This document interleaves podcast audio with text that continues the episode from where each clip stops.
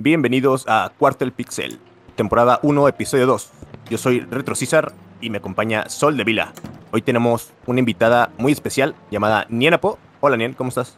Hola, muchas gracias por la invitación, ¿todo bien? ¿Ustedes qué tal? Muy bien, muy bien. El tema de hoy va a ser Hollow Knight.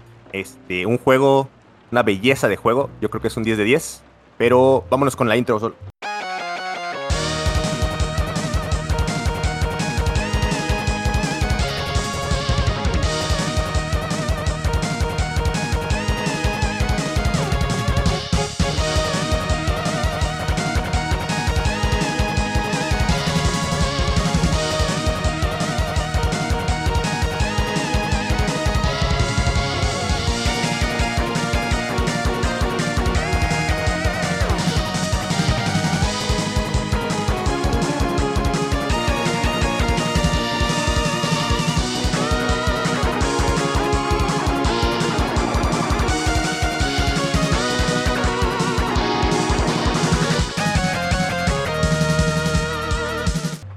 Nada más para poner en, en mesa más o menos lo que trata el juego. Vamos a dar unos pequeños detalles de lo que es Hollow Knight para los que no ubican el juego. Eh, Hollow Knight es un Metroidvania desarrollado y publicado por Team Cherry. Un equipo de cuatro personas, si no, si no me equivoco. Cuatro o cinco personas. Eh, salió en PC. Tres en personas dos- principales, si no recuerdo mal. Obviamente tuvieron apoyo en cierto aspecto por la gente de la publicadora, pero aún así es sorprendente que empezara con un equipo tan pero tan pequeño. Sí, sí, sí, o sea, es un equipo chiquitito. Y bueno, ahorita ya les damos más detalles. Pero salió en PC en el 2017. Ya tiene un ratito que salió. Y después salió en Nintendo Switch, PlayStation 4 y Xbox One. Que de hecho yo lo jugué en Xbox One en el 2018. El jugador es el caballero, un guerrero sin nombre con incertidumbre de su propia identidad u origen, quien vaga y explora el reino en ruinas de Hollowness para descubrir sus misterios, encontrando diferentes insectos amigables y hostiles, enfrentando jefes y desbloqueando nuevas habilidades para progresar, como varios Metroidvania que pues ya de ahí se va inspirando el juego. Sí, de hecho, básicamente es el esqueleto, la estructura básica de todos los Metroidvania. Ujú. Entonces, pues vamos comenzando con, con Nien, ¿no? Que nos vaya platicando. Tú, Nien, ¿cómo conociste el juego? ¿Cómo, cómo, cómo llegaste a él? ¿Qué fue lo primero que, que supiste? Bueno, lo primero que yo supe, yo estaba siguiendo a un youtuber en inglés. Me acuerdo que estaba haciendo él como revisiones de keys que le habían llegado de juegos que apenas estaban por salir. Sinceramente no sé cuándo fue, pero me acuerdo que fue cuando todavía estaba, creo que ni siquiera estaba una beta abierta o algo así. El juego todavía estaba en desarrollo, por ahí del 2015, 2016 más o menos. Y me acuerdo que eh, la parte que él jugaba fue este la, pura parte del inicio, de hecho no llegó a Boca Sucia, pero eh, la parte, la- lo artístico del juego me gustó muchísimo, me gustó muchísimo la temática, me llamó la atención y me acuerdo que lo wishlisté en Steam y me parece que es de los pocos juegos que he comprado de que no sabía nada de los devs, no sabía nada del, del juego, ni siquiera sabía qué género era y decidí comprarlo porque me hizo muy bonito. O sea, que tú ya lo conocías desde antes, Nien. O sea, desde, desde antes de que lo publicaran ya, ya habías visto este gameplay y, y- e imágenes. Sí, vi parte del gameplay de, de este youtuber. Me acuerdo que él jugó por ahí de mm, unos 15 o 20 minutos tal vez. De hecho no llegó, como te digo, a boca sucia, pero la parte, eh, toda la parte del principal hasta el momento en donde rompes este, lo que es la puerta para llegar, para bajar hacia boca sucia, es la parte donde él llegó. Y me pareció muy bonito el juego. De hecho, yo me acuerdo que pensé que era un juego narrativo, este, por alguna razón. Ajá. Y este dije, ah, mira, debe ser- es un juego indie, debe ser un juego de 5 o 6 horas más o menos. Ay, qué bonito se ve. Y lo puse en mi wishlist. Fue lo primero y único que vi del juego eh, hasta que lo jugué. Y me llevé una gran sorpresa, ¿no? Con, con, con lo vasto.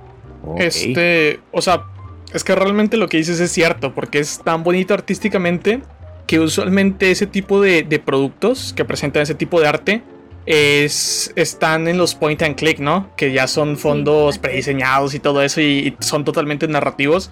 Pero pues es algo curioso porque actualmente estamos en una época a la que le está interesando mucho el dibujo a mano, entre comillas, porque al Ujú. final de cuentas hay una transición a digital. Pero lo pudimos observar con Hollow Knight, con Cuphead y que han sido un éxito. Pero, o sea, realmente, bueno, tú eres una jugadora veterana en realidad. Pero tú ya habías tenido contacto con otros Metroidvania, algún otro Metroidvania que te gustara, o fue realmente que tú llegaste aquí y es lo que te enamoró del género. A ver, eh, bueno, yo me acuerdo que no se le conocía todavía como Metroidvania, pero pues obviamente jugaba lo que eran los Castlevanias, algunos. Sinceramente no terminé los juegos, no conozco en completo la saga, igual con la cuestión de Metroid.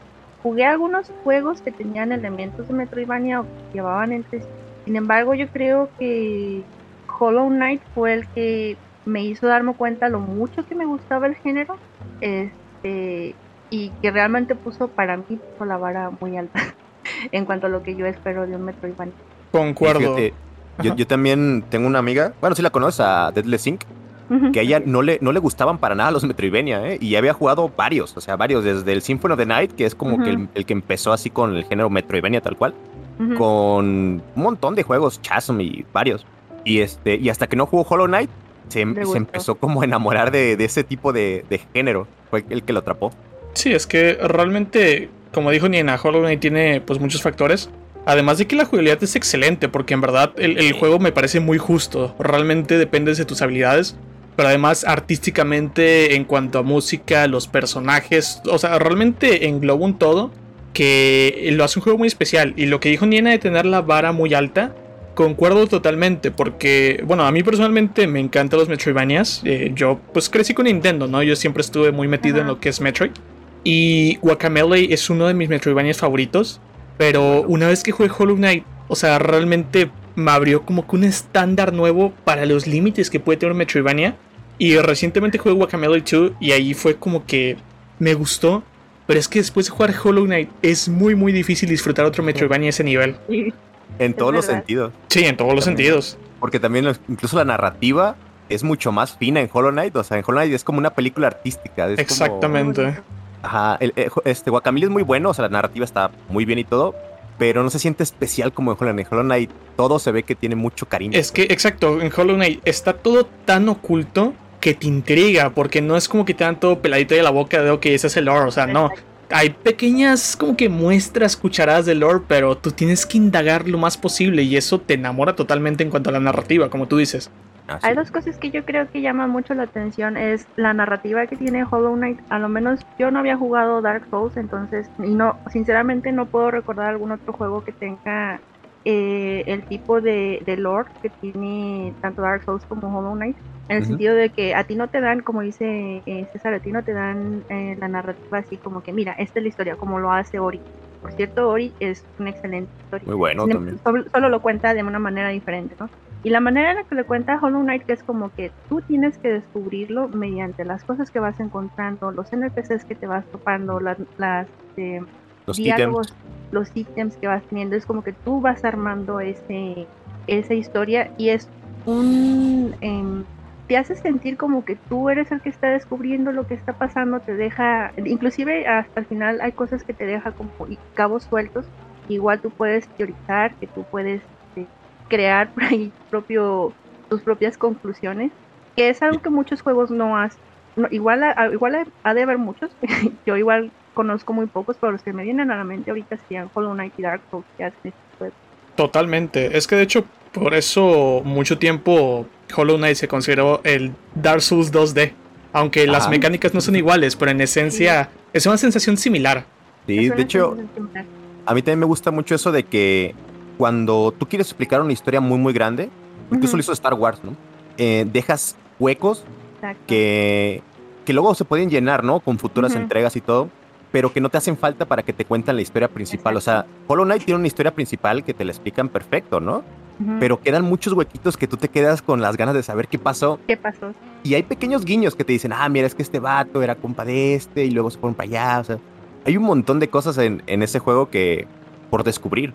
Sea, que yo creo que a la fecha hay un montón de guiños que no hemos visto todavía, pero es algo que me gusta, que como fue ese equipo muy chiquito, aprovecharon todo lo que pudieron para contar una historia tan grande en, de una manera que quedara bien, que fuera verosímil.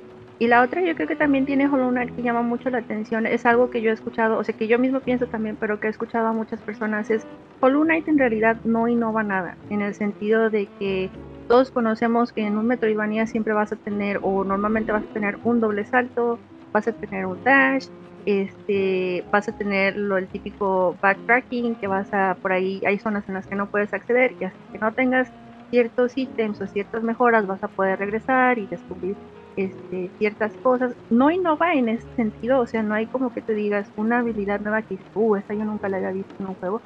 Sin embargo, lo hace tan bien, o sea, eh, no solo te da, por ejemplo, un doble salto, sino que el doble salto tiene un este se enlaza muchísimo con la historia, tiene un sentido en la historia, no nada más ten, toma tu doble salto. sino que con la historia tiene, tiene cierta narrativa, tiene cierto sentido. Lo hace esta parte lo hace tan bien que aunque no innova, como les digo, pone la vara muy alta para e, mí. exacto. Es que aquí es donde debe ser. exactamente como dices es que realmente a veces no es necesario innovar y sino hacerlo bien. Y de hecho ahora que lo comentaste me vino un recuerdo pues bastante curioso. Eh, yo hace unos años tomé japonés y usualmente la gente como que alaba mucho a los japoneses por su inventiva no pero mi, maestro recuerdo que me dijo algo importante que hasta hoy en día se me queda, que me dijo, el detalle con los japoneses es que los japoneses no crean, mejoran. Por ejemplo, un japonés no cree el lápiz, pero un japonés cree el lapicero. Ah. Y, eh, o sea, es justamente lo que dices, o sea, es la, esta idea de quizás no voy a crear algo nuevo, pero voy a tomar lo existente y lo voy a hacer mejor. Exacto. Y ahorita lo que decía Nien de, de cómo justificaban el uso del, del doble salto y todo eso, Hollow Knight se siente muy orgánico todo, ¿no? O sea, sientes que el juego tiene una explicación para todo. Y eso es algo muy difícil, ¿eh? O sea, si te pones a pensar todo el desarrollo que hay que, que, hay que hacer, o sea, toda la, investigación y, la coherencia narrativa que tienes que estar, que tienes que tener en tu proyecto, pues, para, para que quede tan bien, está difícil. Creo que se nota... Ay. No, no, no, dime. Creo que se nota mucho el, el, amor que le tienen a su profesión los, los desarrolladores el compositor también y la muy buena comunicación que tienen entre ellos.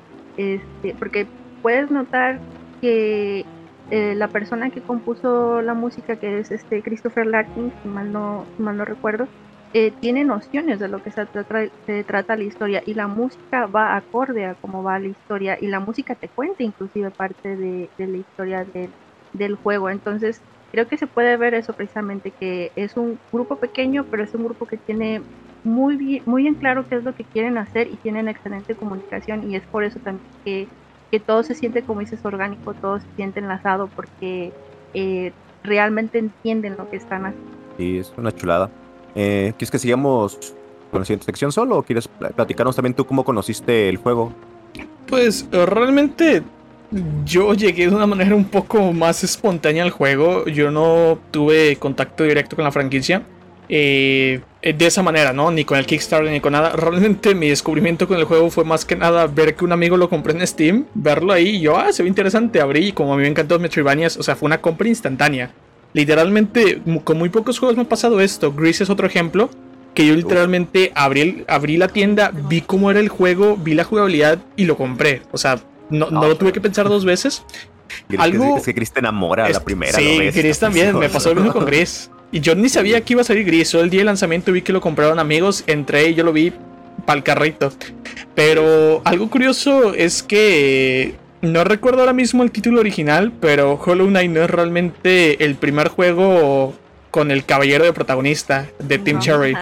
Está, ¿cómo se llama el original? ¿Nina Fruit Knight? No, se llama Hungry Knight. Hungry Knight, ándale, que básicamente ibas por ahí comiendo manzanitas, ¿no? Y comiendo, creo que eran cerecitas. Cerecitas. Por, Team Cherries, sí, sí, sí. Lo hicieron en un Ludum Dare, no sé en cuál de todos. Yo me acuerdo, eh, yo seguía de hecho muchísimo los Ludum Dares años atrás, pero más que nada por los juegos creados en RPG Maker. Y yo creo que también por eso mi idea fue de que iba a ser un juego más de narrativa que otra cosa. Pero este, básicamente ahí fue donde hicieron este Ludum Dare para una competencia, les gustó muchísimo el concepto y de ahí empezaron a desarrollar. El juego a final de cuentas no tiene ninguna relación salvo... Salvo el personaje. Un personaje, sí. Pero es bastante interesante sí ver cómo inició. Sí. Había una idea ahí, ¿no? Exacto. Em, pues si quieren pasamos a un poquito de... Ya estamos hablando del juego principal. Entonces yo nada más les quería platicar cómo a mí un juego, por ejemplo, en cuanto lo agarro, si el juego tiene buenos controles, ya, ya de ahí me enganchó. Y Hollow Knight, yo creo que tiene los controles más precisos que he jugado. o sea, es, raro encontrar juegos que, sean así de precisos, pues. Y me, encanta porque vamos otra vez a lo orgánico. Tu personaje es un monito chiquitito. O sea, es, un, es un caballero muy chiquitito a comparación de todo lo que hay alrededor. Entonces, cada que golpea algo, él rebota hacia atrás.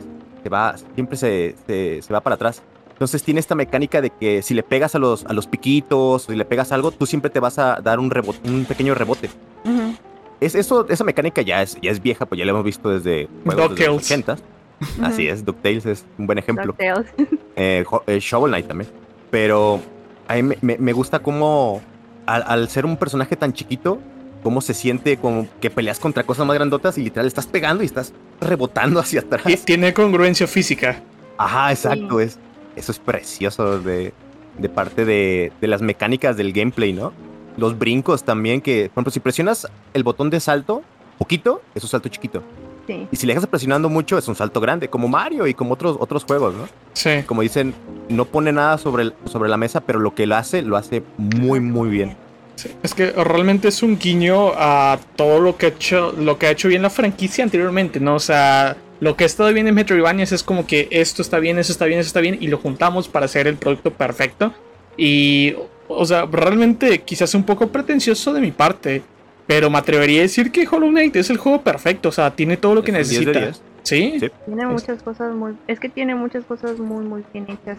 Porque si ves anteriormente a Hollow Knight, por ejemplo, por poner un ejemplo, Ori se, considera- se consideraba como el, el- un...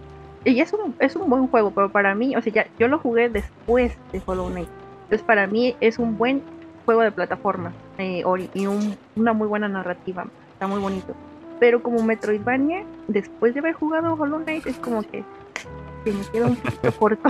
A mí me pasó lo mismo. No tiene tanta, tanto backtracking, no tienes que regresar tanto. Se siente muy, muy lineal, al menos el primer Ori. en muy lineal. El segundo puedes ver claramente cómo, cómo hay una influencia, ¿no? Cómo, cómo ven lo que hace, porque todo el mundo lo hizo, pero ven lo que hizo bien Hollow Knight y es como que, bueno, entonces nosotros podemos aplicar esto a nuestro juego.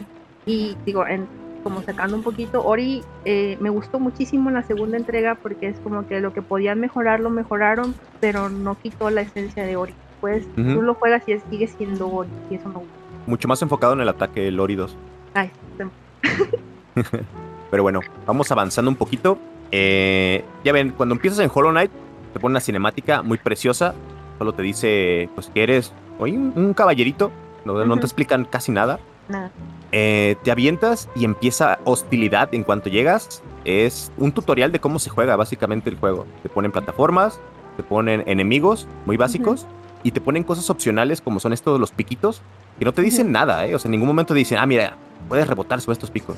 Tú si vas con curiosidad y les pegas, pues puedes ir como haciendo este, ¿cómo le dicen? ¿Pogo? Pogo, sí. El pogo. Entonces puedes ir ahí como, como brincando, ¿no? Y rebotando sobre los picos.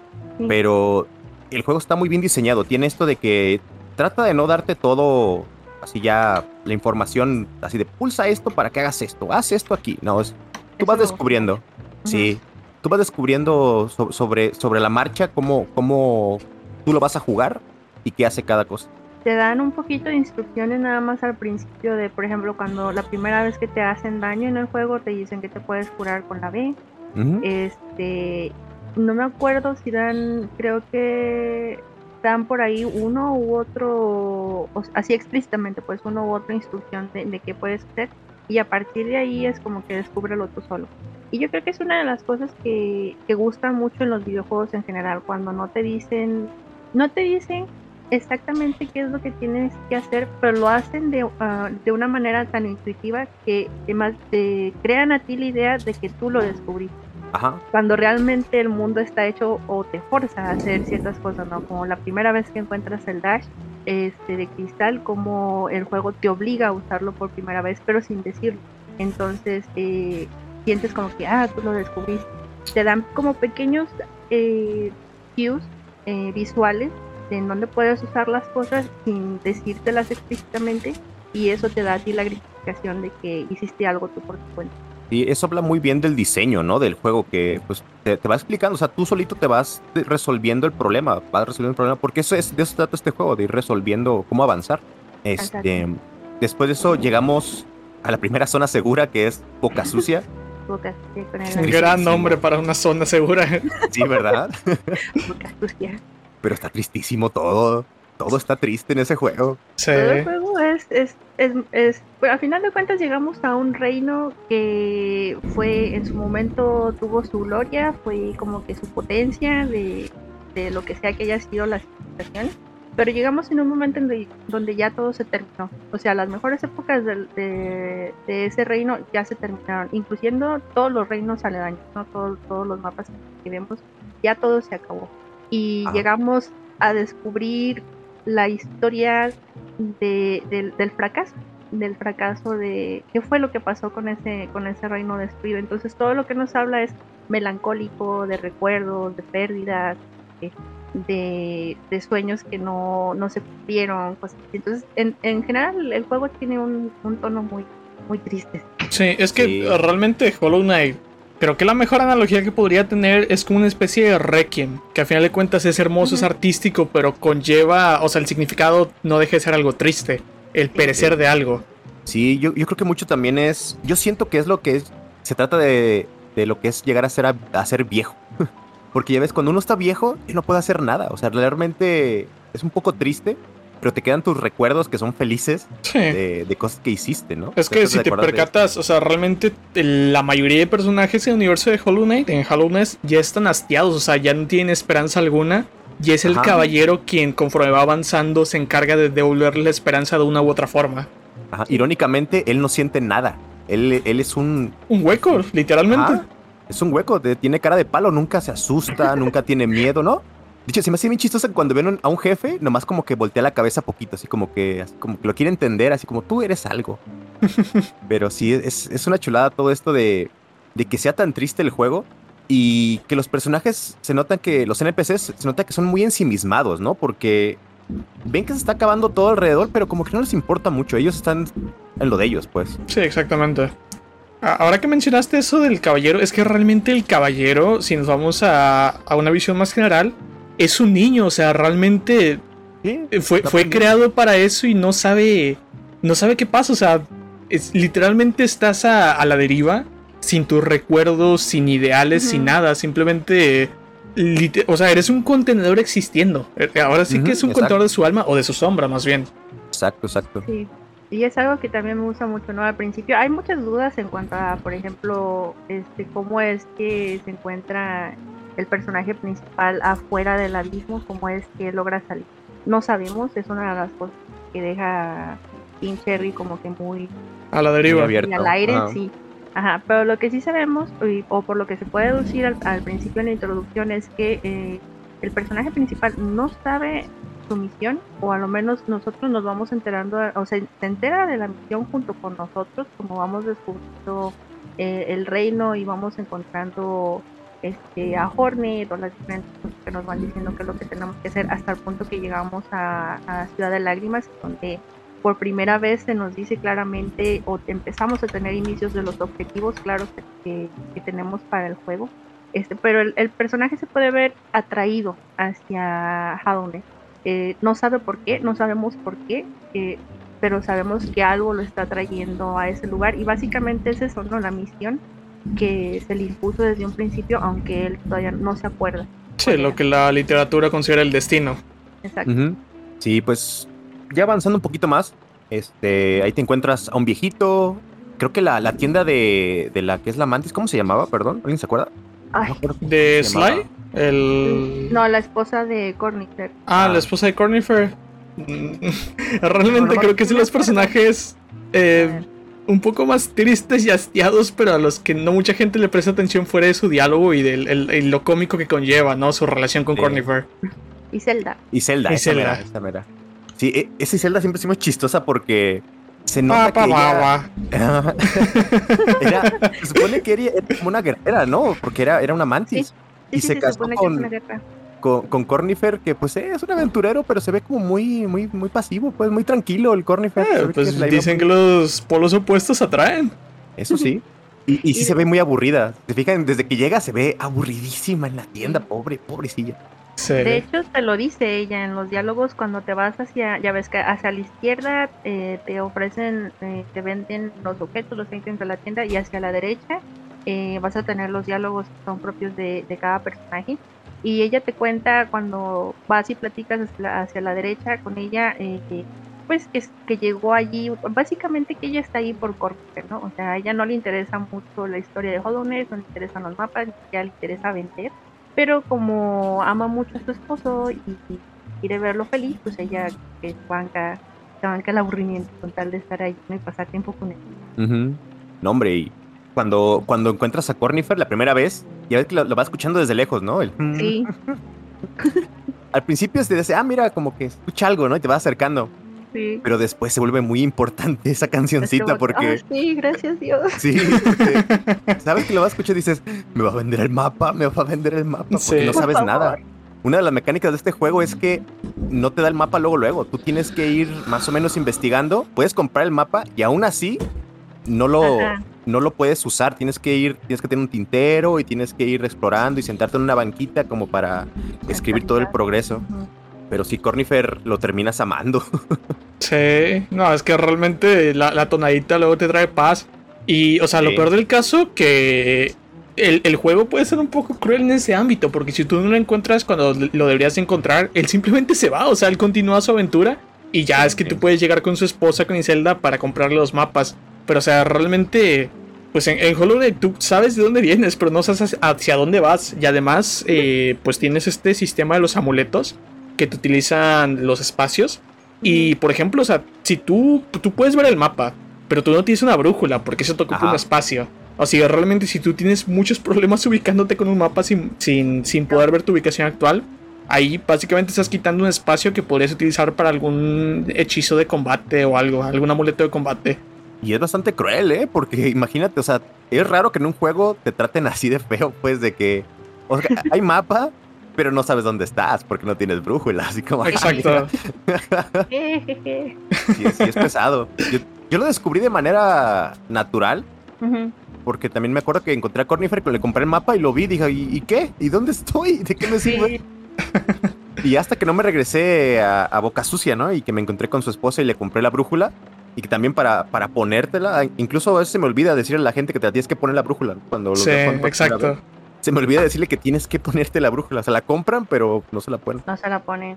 Más si compraron el tintero, porque el tintero si no te lo tienes que poner, es solo una actualización.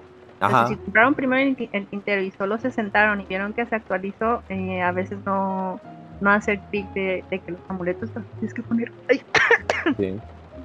Sí, sí, sí. Entonces, este, seguimos avanzando Sol a- hacia el primer jefe. ¿Qué te gustaría que habláramos? Pues realmente creo que podríamos abordar un- de una manera un poco más general como que las zonas, ¿no? Que Ok. pues tenemos el, el- el- la primera parte, que es literalmente bajando de Boca Sucia, que es cuando ya nos encontramos con la que teóricamente debe ser la, la jefe tutorial, que es Mother Gross, y también nos encontramos con el falso caballero. Que realmente el importante aquí es el falso caballero. Sí, es un jefe que al principio se intimida, ¿eh? Bueno, a mí me... Sí, sí me mató varias veces la primera vez que jugué Hollow Knight. No lo pasé la primera. Sí, Me, Sí. sí me costó. ¿Tú qué, qué experiencia tuviste con eso, Nien? O sea, ¿cómo fue llegar ahí y ver que te, te cayó un jefe gigantesco del techo? Perdón, me dio un ataque de tos. No, no te preocupes, ¿estás bien? Sí, ay, este. ya, listo. Pues como yo les decía, la primera vez que jugué el juego para mí era completamente narrativo y bonito. Entonces cuando me empecé a encontrar con la el primer mini jefe, ¿no? bueno que no es mini jefe, pero el primer como enfrentamiento que te topas con las este, abejitas estas que escupen infección Ajá. Antes de llegar. Y yo fui así como, ah, pero ¿qué es esto? ¿Por qué? ¿Por qué peleas aquí? Y este, y después estuve explorando el lugar por mucho, por mucho tiempo, me acuerdo, de hecho, con un poco de pena lo digo, pero yo me acuerdo que me la pasé en cruces olvidados como 5 o 6 horas antes de entender que el juego no era lo que yo estaba esperando que era. Y me acuerdo que cuando hice el primer jefe como César, hice el primer jefe después de muchos intentos, eh, no lo entendía, no entendía qué me estaban pidiendo, pero una vez que eh, entendí las mecánicas del jefe y todo se me hizo bastante divertida la pelea. De hecho, es, es una pelea bastante divertida para ser la primera que tienes en, en un juego. Y más adelante, eh, ya una vez que terminas el juego lo vuelves a rejugar y te empiezas a descubrir varias cosas, el hecho de que en realidad no es un jefe obligatorio, sino que te lo puedes saltar, este, es una de las cosas que me gustó mucho, que me obligó, que me- no me obligó, pero que me, me hizo querer rejugar el juego, ver qué tantas cosas podía encontrar diferentes. Sí. Ahí sí tengo Sí, una después- pregunta. ¿Por qué como tal no es un jefe obligatorio si te da el emblema para Ciudad de Lágrimas? Porque en realidad puedes entrar a Ciudad de Lágrimas por dos o tres lugares diferentes. Ah, bueno, eso es cierto, eso es cierto. Este, y no es un jefe, obli- te lo puedes saltar, o sea, de hecho, puedes no hacer el jefe en toda la partida y no pasa nada. Creo, para mí el primer jefe obligatorio eh, viene siendo Hornet y otra cosa interesante, no, Hornet es el, el jefe obligatorio y a partir de ahí, una vez que haces Hornet, básicamente el juego te dice, eh, listo, hasta aquí yo te enseñé, haz lo tuyo, ve a donde quieras, a ver cómo le haces, encuentra lo que tú quieras y termina el juego. De hecho, sí, porque. Bueno, va- vamos a tratar de no saltarnos de tanto, pero eh, a partir de ahí efectivamente te pierdes, porque te lleva incluso a una zona en la cual no tienes mapa y no consigues el mapa hasta mucho después en el juego. Sí. Pero, o sea, Sí, por pues. ejemplo, eh, al menos por mi parte, a mí concuerdo totalmente. Para mí fue increíble ver a un, a un caballero masivo, o sea, literalmente estás llegando. Y de hecho, creo que otro ejemplo de eso en Dark Souls 3, ¿no? En Dark Souls 3 empiezas con un caballero similar. Ajá. Eh, que, es, que es bastante grande, al menos grande en tu comparación. Y eh, definitivamente yo lo vi yo, ah, yo que lo primero que pensé, qué buen juego. O sea, e- esos son juegos que me gustan, me gusta sufrir. y Sí, sí, sí. igual, yo creo que me tomó sus, sus ciertos intentos. Realmente mm, no creo que me haya tomado en exceso, pero sí me aplastó en más de una ocasión, en definitiva, porque realmente los enemigos aquí son muy distintos a lo que te esperas por lo general en, en juegos de esta índole. Porque este literalmente salta. O sea, eso es algo no muy común en otros juegos de la misma, del mismo género. Y por ejemplo, salta, te puede caer encima, tiene diferentes habilidades, te tira rocas del techo, o sea, todo es un poco, ¿no? Y es curioso porque yo siempre he dicho que Hollow Knight es un juego de perspectiva. ¿A qué me refiero? Que al principio puede ser conflictivo este jefe, pero después de enfrentarte a un jefe de la talla y velocidad de, de Sly o de Grim, tú regresas y sientes al jefe ajá. extremadamente lento, o sea, literalmente puedes esquivarlo caminando.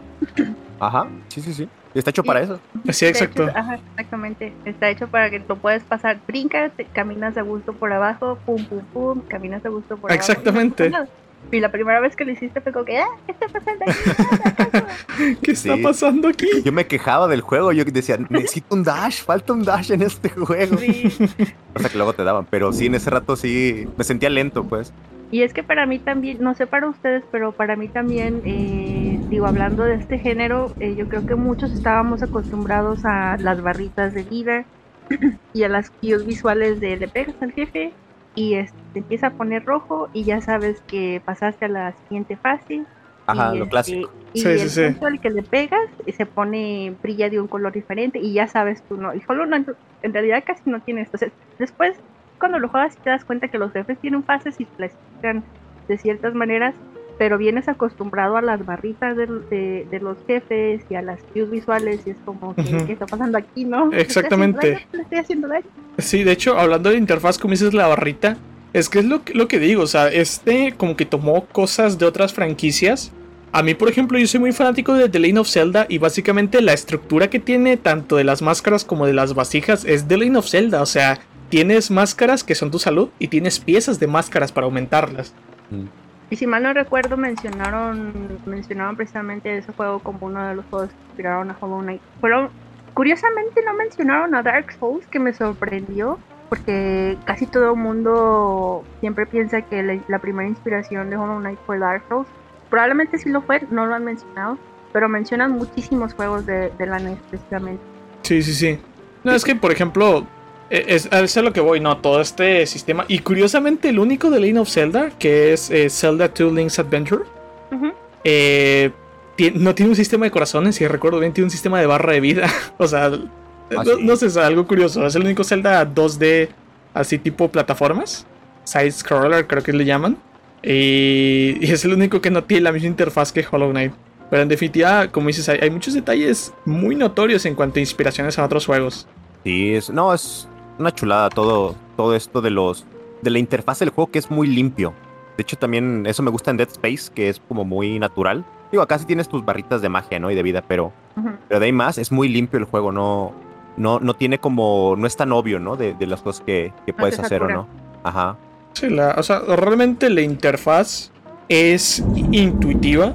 No es tan inmersiva al nivel de Dead Space que cre- eh, continúo No, es que Dead creyendo que Dead. Space, o sea, es exacto, es el rey de, la- de las interfaces inmersivas. Pero en definitiva, sí, o sea, es, es muy limpia, es cómoda, te dice lo que necesitas saber, no te llena de más. O sea, realmente el, el juego está muy estructurado en ese ámbito. Y en todos los ámbitos. Sí, sí, sí. Una chulada. Ah, Ahora que de hecho Nien estuvo hablando de, de Hornet, pues bueno, básicamente después de explorar esta zona del... ¿Cómo se llama la primera zona? Es... Cruces olvidados. Ándale, Cruces Olvidados ya es cuando llegamos hacia Sendero Verde. Que, como dijo Nien, o sea, tú llegas y encuentras a, a Hornet, a esta chica, que se parece a ti, pero está huyendo. Y es como que te empieza ahí la primera chispa de, ok, ¿a dónde está yendo? O sea, la tengo que seguir, ella tiene que saber algo de qué está pasando. ¿Qué estoy haciendo? Porque, o sea, el juego, en efecto, no te dice nada, te lanza ahí. Tú sabes que tienes que ir para abajo, tú sabes que tienes que der- derrotar jefes, o bueno, ya a este punto derrotaste jefes, pero no tienes un porqué, no tienes un motivo. Y el Sí. tremendo contraste, ¿no? De la zona, de estar en una cuevita ahí, todo frío, todo, se ve muy duro, muy agresivo, todo. picos. Exacto. Acá ya verde. Es que su nombre lo dice. Sendero Verde es bellísimo. O sea, algo que a mí me encanta en ese tipo de juegos que tienen arte de tipo mano es la, la vegetación. O sea, y, y puede que no tan a mano, pero por ejemplo, Ori, que a mí su, el aspecto de Ori, que me parece muy inspirado en Rayman, me encanta la vegetación. O sea, se ve simplemente sorprendente.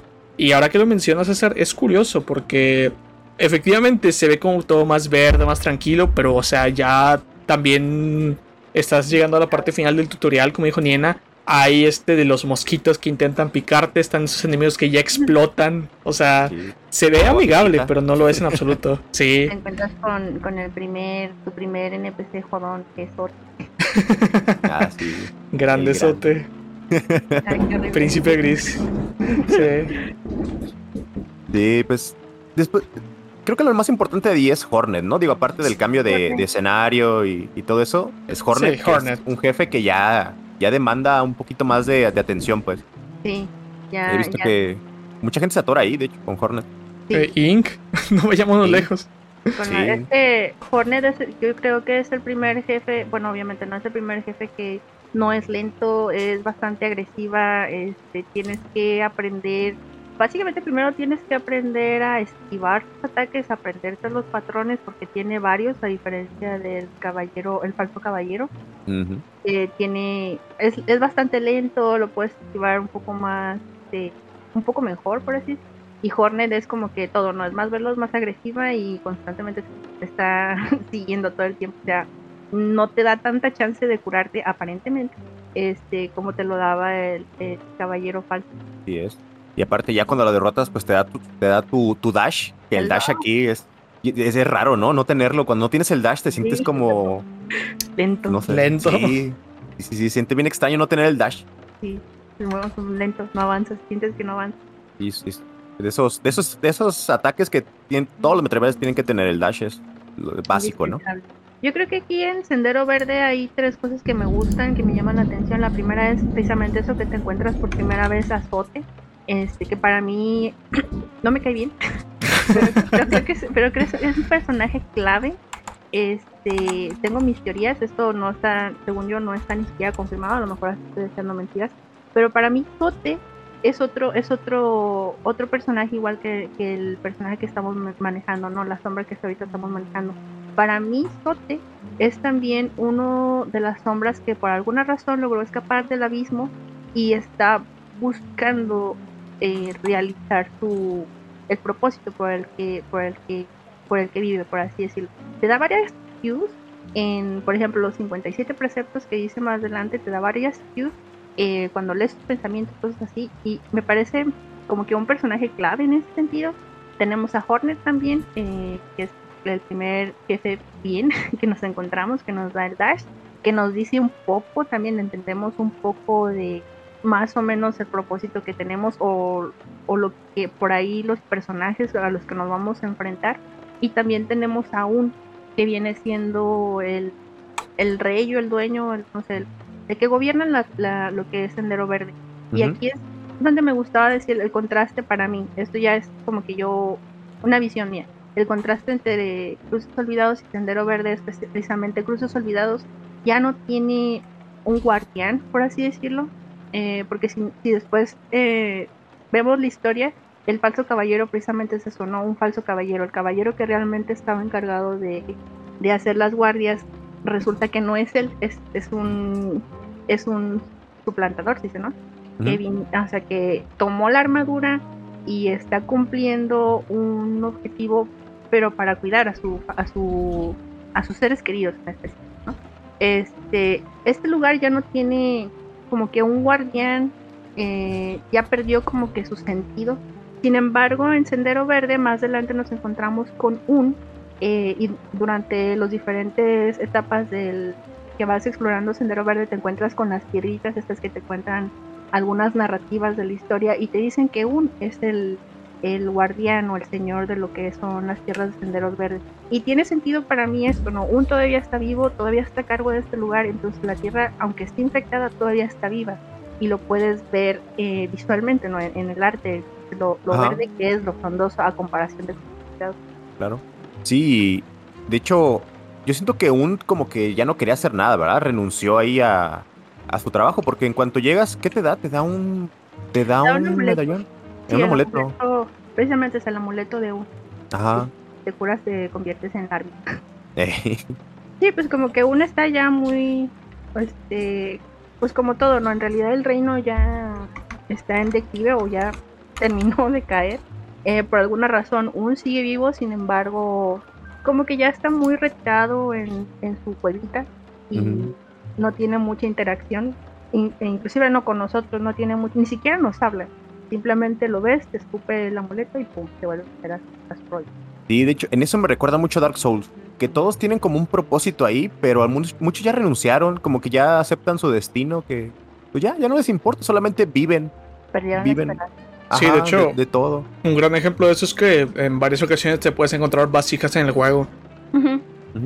De hecho, la primera con la que te encuentras es precisamente en la pelea de, de Hornet, que te encuentras ahí con un, una vasija que ya que murió, pues. O sea, entendemos que es una de las vasijas de las tantas que han intentado cumplir su misión, pero en algún momento se han visto detenidas.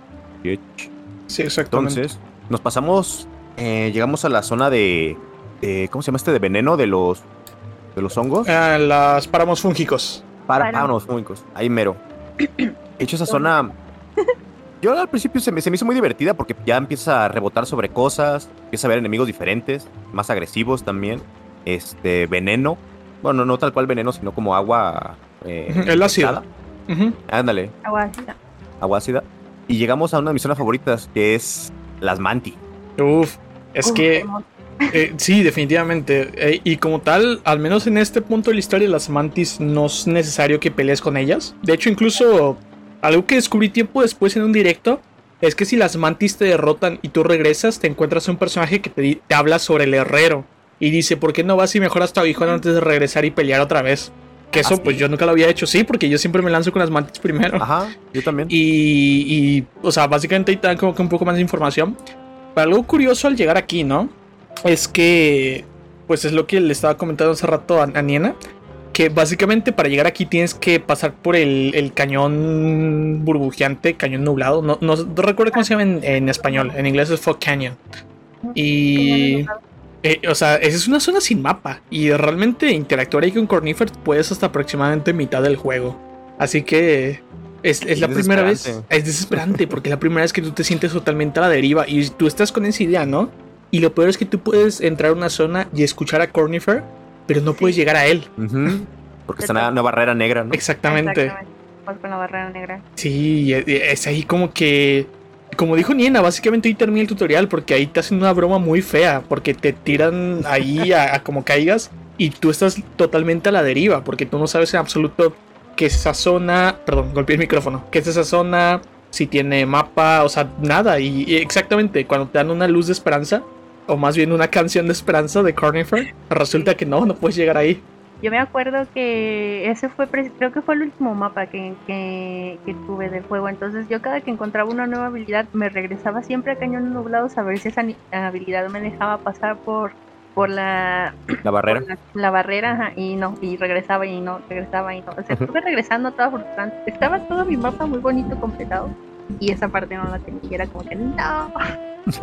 Yo también, yo también, dicho, yo pensaba que la, la espada esta de los sueños era la que iba a ser, ¿no? Cuando la, Sí. cuando la agarré dije, esta va a ser blanco contra negro, no sé. Creo que todos pensamos eso al principio igual, o sea, Sí. la- me imagino algo como la espada maestra de Zelda, la espada Ándale. que desvanece el mal, va a poder romper la barrera y todo. Nope. Sí, no, no, no. Sí, Yo fui con todo, con el aguijo honorífico, con el dash, con el dash de cristal, con el doble salto, con todo lo que iba encontrando, así como que esto tiene que ser. Y quién se hubiera imaginado que sí era el dash, pero no el dash del principio. sí. Si no te, no te lo esperas para nada. Ajá, no te esperas que te mejoren las habilidades. Pero bueno, realmente ahí no, al menos en este punto no hay jefe, hasta después. Pero hay, hay un archienemigo, la banquera. Ah, sí, sí. Oh.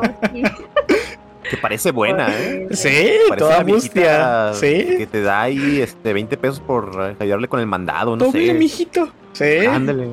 De hecho, yo no voy a negar que cuando terminé el juego, una de las razones por las que me metí a Twitch, bueno, o sea, una razón en general por la que me metí a Twitch a ver gente, valga la redundancia, jugar Hollow Knight, eh, era porque quería saber qué tan diferente era su gameplay al mío, qué, qué amuletos habían escogido, que, cómo tomaban las rutas.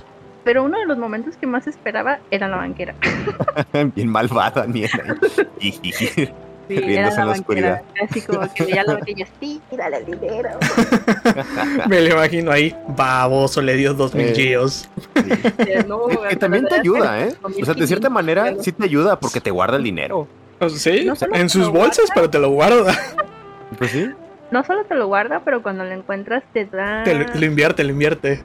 2000, creo que son 2500 más, te da los 4500 y creo que son como mil y pico si te das entre 2000 a 3000, algo así. Entonces, realmente te conviene, pero obviamente tú no lo sabes. Exacto, o sea, realmente la sorpresa del principio nadie te la quita. O no el susto. Yo me acuerdo que de hecho ahí. Ey, el un susto. Spoiler yo. que regresé muy contenta porque yo fui de las que les dio los 4500. Regresé muy contenta por mis 4500 que quería comprar, no me acuerdo qué. Y cuando vi que no estaba, paniqué y yo decía, no, ¿qué pasó? ¿No? Y hasta se cae el letrero, ¿no? Creo. Sí. Ay, así de que ya, de así. de- Sí, sí. Yo me metí a internet, yo así como que. ¿De verdad se fue con mi dinero? Y ya vi que decían, no, no se fue con tu dinero. Grande Banco de México. Eh, pero bueno, eh, el- algo curioso con esto es que, pues sí, efectivamente, a final de cuentas es una inversión. Pero eso es lo que voy, como toma tantas cosas de otros juegos, yo al menos venía con esta mentalidad de, de The Legend of Zelda Majora's Mask, que ahí tú si le das el dinero a la banquera, que te da una cartera más grande, te da piezas de corazón, y yo así como que pensando, ah, pues me va a dar recompensas, toma tu recompensa, Sí, sí, sí. Bien largo. Sí, Ok, no. Disculpen que, que interrumpí, pero ahí sí quería hacer un pequeño hincapié porque lo de la banquera no podía dejar pasar. Sí, no, es que- una chulada. Pero bueno, ya, ya estando en Fungal Wastes, en los páramos fúngicos, pues eh, realmente sí, creo que a, que a pesar de que no son necesarios en este punto, creo que es muy importante y creo que son de los jefes favoritos de todos, las mantis. ¿Cómo fue esa, esa impresión con las mantis, Niena?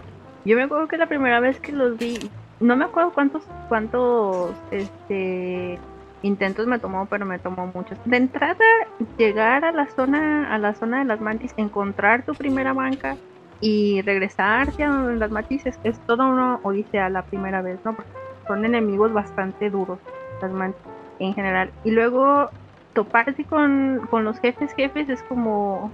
ah, horrible. La primera vez creo que es la- pelea más rápida, ¿no? Que tienes, la, primera. Y luego cuando vences por primera vez al primer jefe, te salen los otros dos. Dices, Ajá. no. Los ves que brincan. Y los ves que brincas y dices, no, de a dos, no, uno en uno. Sí. Ay, a mí me encantó porque es- desde que llegas a esa zona se siente un ambiente de, de Hostilidad. elegancia, pero Sí, de elegancia, de- exacto, es que es la, es la realeza. Es la Ajá, realeza de las mantis. Sí. Ajá, se, se nota que esas cochinadas saben pelear, pues. Es lo difícil. Es que Ajá. realmente eh, eh, las mantis, o sea, son la típica. Son, son las típicas gobernantes, pero de. de película medieval de Hollywood. Que no son gobernantes simplemente por herencia, que porque literalmente se lo ganaron en el. en el campo de batalla. A sangre. A sangre, exactamente. Eso. Básicamente Sí. son Odín. Básicamente. Sí, Sí. eh, a mí por eso me gusta esa zona. Sí. A mí me gusta, me gusta la música, me gusta la zona. La, este, la, la pelea es que es grandiosa. Una vez que haces todo el juego por completo, la pelea ya no es tan rápida, pero sigue siendo una de mis peleas favoritas. Sí, yo, yo realmente pues trato de siempre enfrentarlos a la primera, porque bueno, está de paso. Sí. Pero efectivamente, o sea, a pesar de que ya llega un punto en el que tú la sientes muy lenta, como dije hace rato, ya cuestión de perspectiva, después de Radiance ya es como que, ah, sí, voy caminando por aquí, voy caminando por allá. Y, pero aún así, o sea, la manera en la que pelean, cómo saltan, lanzan los aros, hacen el ataque aéreo, hacen el barrido, todo de verdad, como dice César, en esa pelea es sumamente elegante y es una delicia. Esa pelea definitivamente es, es perfecta. Casi, casi. Es de las mejores, definitivamente Sí. es de las mejores.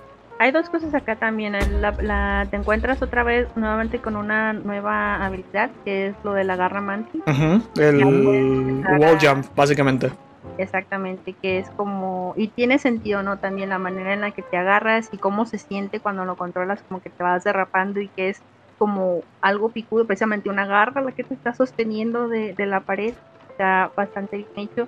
Está uno de mis amuletos favoritos, es precisamente el orgullo, orgullo mantis, ¿no? Sí, la marca orgullo. Eh, extiende la, el ataque, ¿no? Sí, que fue para mí la, la gloria. Sí, Es una chulada. de lo más bonito. Y de la historia tenemos una cosa que, que yo creo que la primera vez que lo jugamos, a lo mejor lo puedes notar, pero este histórica, o todavía no tiene ningún significado dentro de la historia y se te pasa, o simplemente se te pasa. Pero podemos ver a las tres mantis en sus tronos y un trono que está eh, como roto eh, al- verticalmente, no, horizontalmente hacia la mitad. Este, yo me acuerdo que lo vi, me llamó la atención, sin embargo se me olvidó, sinceramente, durante el resto de mi, de mi partida, hasta que no volví a jugar el juego, porque me hizo clic ese, ese detalle este, del trono que está ahí como ya roto. Y me gustó mucho nuevamente ese tipo de detalles, ¿no? Que visualmente puedes ver algo, te llama la atención y va a tener más adelante eh, un, un sentido. Exactamente. Sí, como... no- no- no te la van a explicar de manera así directa, sino que va a haber un guiño por ahí y tú lo andas buscando de, de quién era esa mantis, Eh, ¿no? exactamente, pero lo curioso es que como dices, o sea, tú ves eso roto, tú al principio crees que, bueno, no sé, mi, mi primera impresión es, ah, ok, mataron a una de las cuatro. Y de repente llegas a un punto, señor traidor, y yo como que, ah, caray, espérese, No. es una Ah, man- pero está mamadísima, no. sí, es- esa pelea me encanta también, ¿eh? De esa mantis. Porque también, a Es pesar de que, que está muy, muy grandota, para, o sea, parece que va a ser muy tosca, pero no, sigue siendo muy elegante. Sí, A mí me exacto. gusta porque con el dash, o sea, te peleas contra ella, hace un ataque de frente y tú haces el dash hacia adelante y parece que están peleando así samuráis, pues. Sí, está sí, preciosa. sí. O sea, y es que realmente, ahora que menciono lo de samu- samuráis, pues básicamente es la pelea. Porque literalmente el golpe se lo lleva el primero que lo hace este. O sea, así te la pasas toda la pelea. Sí, es, está precioso. Está precioso. Sí, es, es una chula de pelea. Y realmente, que yo recuerdo, no hay como que un jefe necesario, al menos a este punto, en los páramos fúngicos. Pero pues fue importante hacer un hincapié en las mantis, ¿no? Y de esta manera, o al menos en, en la ruta que creo que la mayoría de gente la primera vez toma, eso te lleva a la ciudad de lágrimas. Así es. Y ya en Ciudad de Lágrimas empieza también donde puedes mejorar tu aguijón. Oh, es sí. lo Sí. importante. Que se siente, se siente bastante. A mí me gusta porque cada que lo mejoras, sí sientes un cambio en el aguijón. O sea, la, la fuerza es impresionante cómo vas avanzando, ¿no? Como un enemigo que te costaba tres golpes, te cuesta dos. Y así Ujú. vas. O Vas ya mejorando, mejorando. los mosquitos se mueren de uno. Ajá. Eh, Ay, gracias a Dios. Sí, y ya sería ir hacia arriba contra el mago, ¿no? Sería lo. Sí, contra el señor de las almas, creo que se llama Soul Master. Soul Sí, Master. El maestro de las almas es. Que también se siente como de. Es como su pequeña sección de. de terror, pero. Es como de suspenso, ¿no? Eh, esa parte tiene una vibra Castlevania increíble porque el castillo es súper gótico. Y a mí me recuerda también mucho a Mario, a, lo- a los, a los episodios, a las Ay, partes donde salían los fantasmitas. La Mm, sí, las casas fantasmas. Ajá. La música a mí me hizo recordar muchísimo a, a, a- Mario. Sí, a- yo sentía Mario, así todo, todo el, am- el ambiente. Ese, yo creo que es el primer dolor de cabeza de muchos. Yo, eh, Manuel, ¿tú lo conoces, César? Él ha jugado Dead by Daylight con nosotros, Don't Starve y bla, bla. Él, recuerdo que nosotros, yo compré el juego, de hecho, porque yo vi que lo compró. Ujú. Y el hecho es que yo, yo continuo avanzando, ¿no? Yo continuo jugando. Y él se quedó ahí y ahí y ahí hasta ahorita que retomó el juego, pero e- e- ese jefe lo estancó y yo creo que a mucha gente le pasa eso. Sí, igual con las mantis. Sí, Que ya, ya, ya te empiezan a pedir habilidades diferentes, eh, eso. Yo exacto. creo que el primer, el primer, el primer, el primer eh, filtro pesado serían las mantis. Este, que igual muchos a lo mejor no se atoran más que nada porque si mueres y te vuelves a subir y te topas con Quirrell, a lo mejor te da el indicio de, oye, mejor mejora tu, mejor mejora, este, mejora tu, tu aguijón. Y muchos yo creo que, que y lo hacen, ah, pues bueno, voy a explorar a ver, a ver dónde puedo mejorar el aguijón. Y a lo mejor se lo saltan y regresan ya cuando están un poco mejorados. Pero lo que son las mantis y el maestro de armas son dos filtros importantes. Más que nada también porque nos encontramos con el segundo troleo de Team Cherry. Precisamente con la pelea del maestro de armas, cuando te hacen, no sé, terminas tu Ah, pelea sí. y el patrón y dices sí, y como que, y me tocó ver, me tocó ver, este, mucha gente que hizo ese pedazo, soltó el manto Ajá, ya estaba festejar festejando. Y, y, uh, y pum, sale de su etapa escondida. A mí me pasó. ¿eh? Es más divertido cuando escuchas que le pasa a alguien más, pero a mí me pasó. Sí, porque, o sea, no te lo esperas en ningún momento. Es un desgraciado, porque ya después, porque no voy a mentir, a mí me costó mucho trabajo la primera vez. Por lo mismo, yo no estaba acostumbrado a la, a la velocidad de los jefes en este juego. Y ya que terminó, yo al fin se murió después de no recuerdo cuántos intentos. Y es como que vas a tomar la habilidad y ¡pam! te cae encima y yo ya había soltado el control, ¿no? Después de tomar la habilidad y me mata, me cae literalmente encima. Y yo no. y otra vez la pelea. A mí también me mató. Sí. Sí, a mí me encanta ver cuando la gente pasa esos, esos dos jefes, Mantis y el, el este, este mago, el maestro. de- sí, me, me- me encanta verlos porque lo disfrutan mucho. O sea, es, es- pasar esos enemigos es, es un logro importante, pues. Yo sinceramente yo creo que en mi primera partida de Hollow Knight, eh, Maestro de Almas fue mi, fue mi, Tu Nemesis, tu primero. no, mi pelea, mi primer pelea, mi pelea favorita Ah. fue precisamente el Maestro de Almas. Sí, yo, yo realmente tomé mucho cariño con el tiempo. Pero la primera vez que jugué definitivamente me frustró muchísimo y le odié y le recordó hasta a su madre. A mí, a mí sinceramente me dio coraje la, el- la segunda etapa, fue así como que, no, ¿por qué? Desgraciado". Se aplicaron el chan Sí. Ya, ya de ahí te dan tu, tu habilidad para, para golpear. Para Que de hecho ya la habías visto, ¿no? Bueno, si, si vas explorando mucho, ya habías visto zonas Mm. donde se veía que el Sí, que tiembla, que se escucha. tic- Ajá, Ajá, y tú decías, aquí necesito algo caer fuerte de alguna manera, hacer que esto tiemble. Sí, exacto. Mira, creo que de hecho también sería la primera habilidad que, o sea, que te dan y que dices, ah, puedo regresar acá. Y Puedo entonces avanzar ahí con es esto. Empiezas el backtrack. Exactamente. De hecho, es lo que iba a comentar porque si recuerdo bien de este punto, tienes que irte a Crystal Peak, al cumbre de cristal, creo que se llama en español, ¿verdad, Nina? Eh, que básicamente ya es donde tienes que conseguir el, el famosísimo, de hecho es un meme, ¿no? En nuestra comunidad, el corazón du cristal. Mi corazón de cristal. Corazón du cristal. Y... Y el hecho es eso, como tú dices, ya como que te haces una idea del backtracking y todo eso y es como que, ah, espera, yo por senderos olvidados llegué a una zona donde el piso temblaba, donde estaba esta... ¿Qué, qué será? ¿Una... ¿Era una mariquita? No. ¿Una mariquita era o era un escarabajo que estaba cantando? Mira, Sí. Sí, exacto, no mira. Creo que es un escarabajo. ¿no? Un escarabajo, ¿verdad? Que está ahí picando y cantando. Ah, bien contento. Bien contento. Lástima me da. Ah, qué, qué triste está. Eh, ándale. y ya es No, como no, que, no. oh, ya puedo conectar aquí. Y ya vamos para adentro. Y honestamente, pues hay que hablar de él, porque es necesario para conseguir el corazón de cristal, pero a mi parecer es uno de los jefes más decepcionantes del juego. Y es el guardián de cristal, el que tiene la cabecita con el cristal rosado. Y mucha gente se asusta, ¿eh? Con él. Sí, porque- Es un mini jefe. Eh, Es un mini Ajá. jefe como tal, sí. Es un mini jefe, no es un jefe tal cual. Pero, pero sí, yo me acuerdo que lo jugué. eh, sí, a mí sí se me hizo difícil, la mera verdad. Este, Lo derroté, pero yo estaba esperando el jefe jefe de la zona. Y nunca Ajá. llegó. Sí, no, nunca llegó. No, pues a, a lo que voy que obviamente mientras te aprendes los patrones, pues obviamente es, es susceptible que te mate, tiene sentido.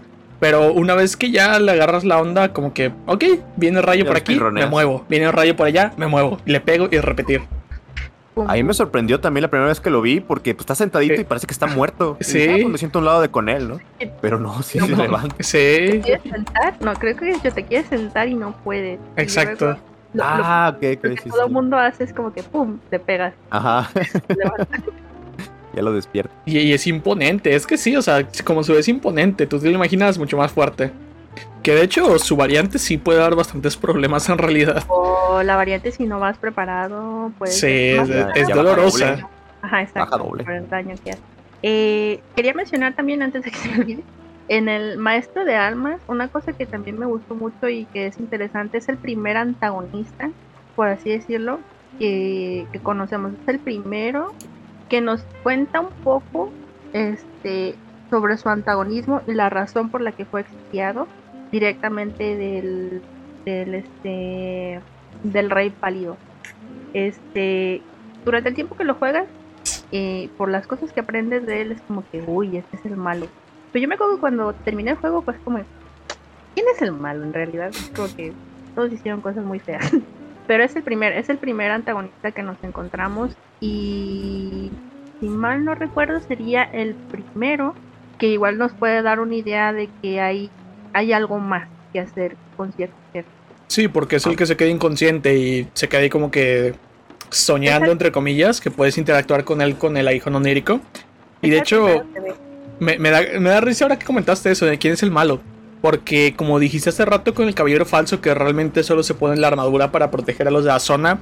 Y no es el primero, o sea, las mantis que también gobiernan su reino. Que por cierto me parece interesante que cuando las derrotas te dan la posibilidad de que las demás mantis pues se te inclinen, o sea, Sí, te Ah, tienen respeto, te ganas el respeto. Y todo eso. Realmente cuando llegas a un punto de Hollow Knight en el que entiendes mal historia y te fijas en todos esos pequeños detalles, es como que como el meme de somos los malos. Ey. Hay muchas cosas, hay muchos detalles. En, ay, perdón. Por ejemplo, con el maestro de almas, em, tanto en Ciudad de Cristal como en lo que es ese santuario de almas, eh, aquí es uno de los primeros que notas, ¿no? Que el- eh, la música es exactamente la, la misma, usa el- lo que es el leitmotiv, no no recuerdo, y no voy a pretender ser experta porque de música casi no conozco.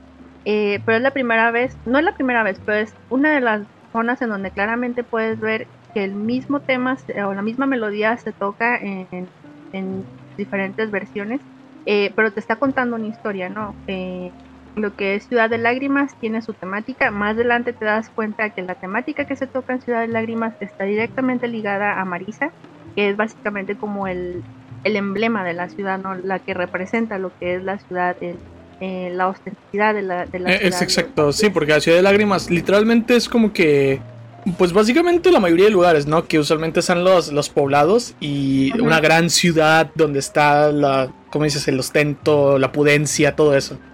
Inclusive lo puedes ver con el, precisamente con el medallón que te dan, no, si no tienes ese medallón y si no lo pones, básicamente te está diciendo el juego, no puedes entrar. No puedes entrar Obviamente- exactamente, aquí entra élite, la creme de la creme. Exactamente. Y después en el santuario de almas eh, lo vuelves a escuchar esta misma melodía, pero ya de una manera un poco más distorsionada, por así decirlo, ¿no? un poco más estética. Y te está contando precisamente eso, ¿no? El maestro de almas es parte de la ciudad, es parte de la felicidad, es parte de, del sueño del, del rey pálido. Sin embargo, en algún momento eh, estos sueños se, se dividen o se van por diferentes caminos y este y el maestro de almas comienza a experimentar precisamente con las almas y esto lo puedes ver cuando vas subiendo, conforme vas subiendo a la torre, eh, te encuentras con bichos como deformes. Si usas el aguijón onírico con estos bichos, te dicen, ya está hecho, se logró. Y lo que te están diciendo es no, que están conscientes de que fueron experimentados, pero no saben qué fue lo que pasó. Y una vez que vences al maestro de almas, que entras a, a la zona obligatoria de la izquierda, en donde te forzan a usar el, el este, golpe hacia abajo, que aprendas a usar el golpe hacia abajo, puedes ver la cantidad de, de cuerpos de bichos con los que se han experimentado y que al final de cuentas fueron, fueron todos un fracaso, ¿no? Es, había una persona, me acuerdo, y yo creo que concuerdo con él, que decía, Hollow Knight es un, es un juego bastante estético, pero como los dibujos son muy kawaii y está todo muy bonito, no te das cuenta. Sí, Pero es que... Está rodeado de muerte todo. e-. Exacto, Hollow Knight está rodeado de muerte, lo que pasa es que lo disfraza de una manera bonita. Pero sí, es, en realidad está lleno de bichos muertos. bichos Sí, o sea, ni siquiera eso. Simplemente, co- como dices, ¿no? El chiste que tú ves a, lo- a los bichos muertos, pero la estética es como que, ah, mira, hay bichitos muertos y ya. ¡Ay, qué bonito! Sí, exacto.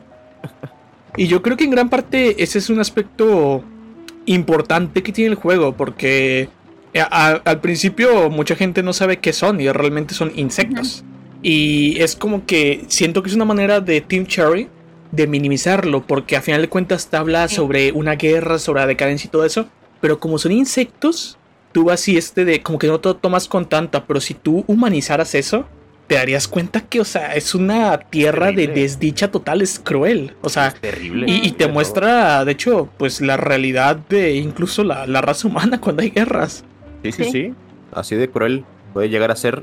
Acá en este caso siento que es en busca de una solución a, a los problemas. Al principio yo lo pensé así y después me deja pensando. Que, bueno, así que es al final platicamos un poquito. Sí, eso. Pero, pero sí, o sea, todos están buscando algo, ¿no? O sea, se- lo, lo justifican todas sus, sus este, atrocidades con algo, incluso con el coleccionista, ¿no? Y un montón. de cosas ahí. Exactamente, pero pues a final de cuentas. Ajá, ándale, por un bien común, entre comillas. Exacto. Uno nunca va a ser malo en su propia historia. Por eso en la guerra hay bandos. No hay, no hay bando Ajá. bueno o hay bando malo. Hay dos perspectivas y listo. Pero bueno, ya nos perdimos un poquito. Eh, tomamos el corazón de cristal. Que de hecho, jefes de zona ahí nada más es el de los cristales, ¿no? ¿Qué más hay ahí? ¿Corazón de cristal? El corazón de cristal, hay un par de amuletos importantes, está la llave de Sly, la segunda llave de Sly, que te Ah. permite comprar más cosas. eh, Y ya de ahí nos el. encontramos con Queer, nada más. Y la caída con, con la, poli- la polilla esta, ¿no? Que, Ajá, exactamente. que ya empieza ahí como lo más profundo. Que se empie- te empieza a meter en los sueños. Te da esta, esta espada que se llama el aguijón onírico. Ujú, De hecho, déjame checar. Se llama Vidente, tal cual. La Vidente. La vidente. Ajá, Entonces, ella te empieza a platicar, ¿no? De, de esto de, de los sueños. así es. Aquí en, en Tierras de Reposo, eh, yo creo que te, en lo que fue eh, Ciudad de Lágrimas, en lo que es la fuente, te cuentan tu objetivo final. Y acá en Tierras de Reposo terminan por abrirte el panorama, ¿no? De decirte, ok, sí, ese es el, ese es el objetivo final, pero primero tienes que hacer esto.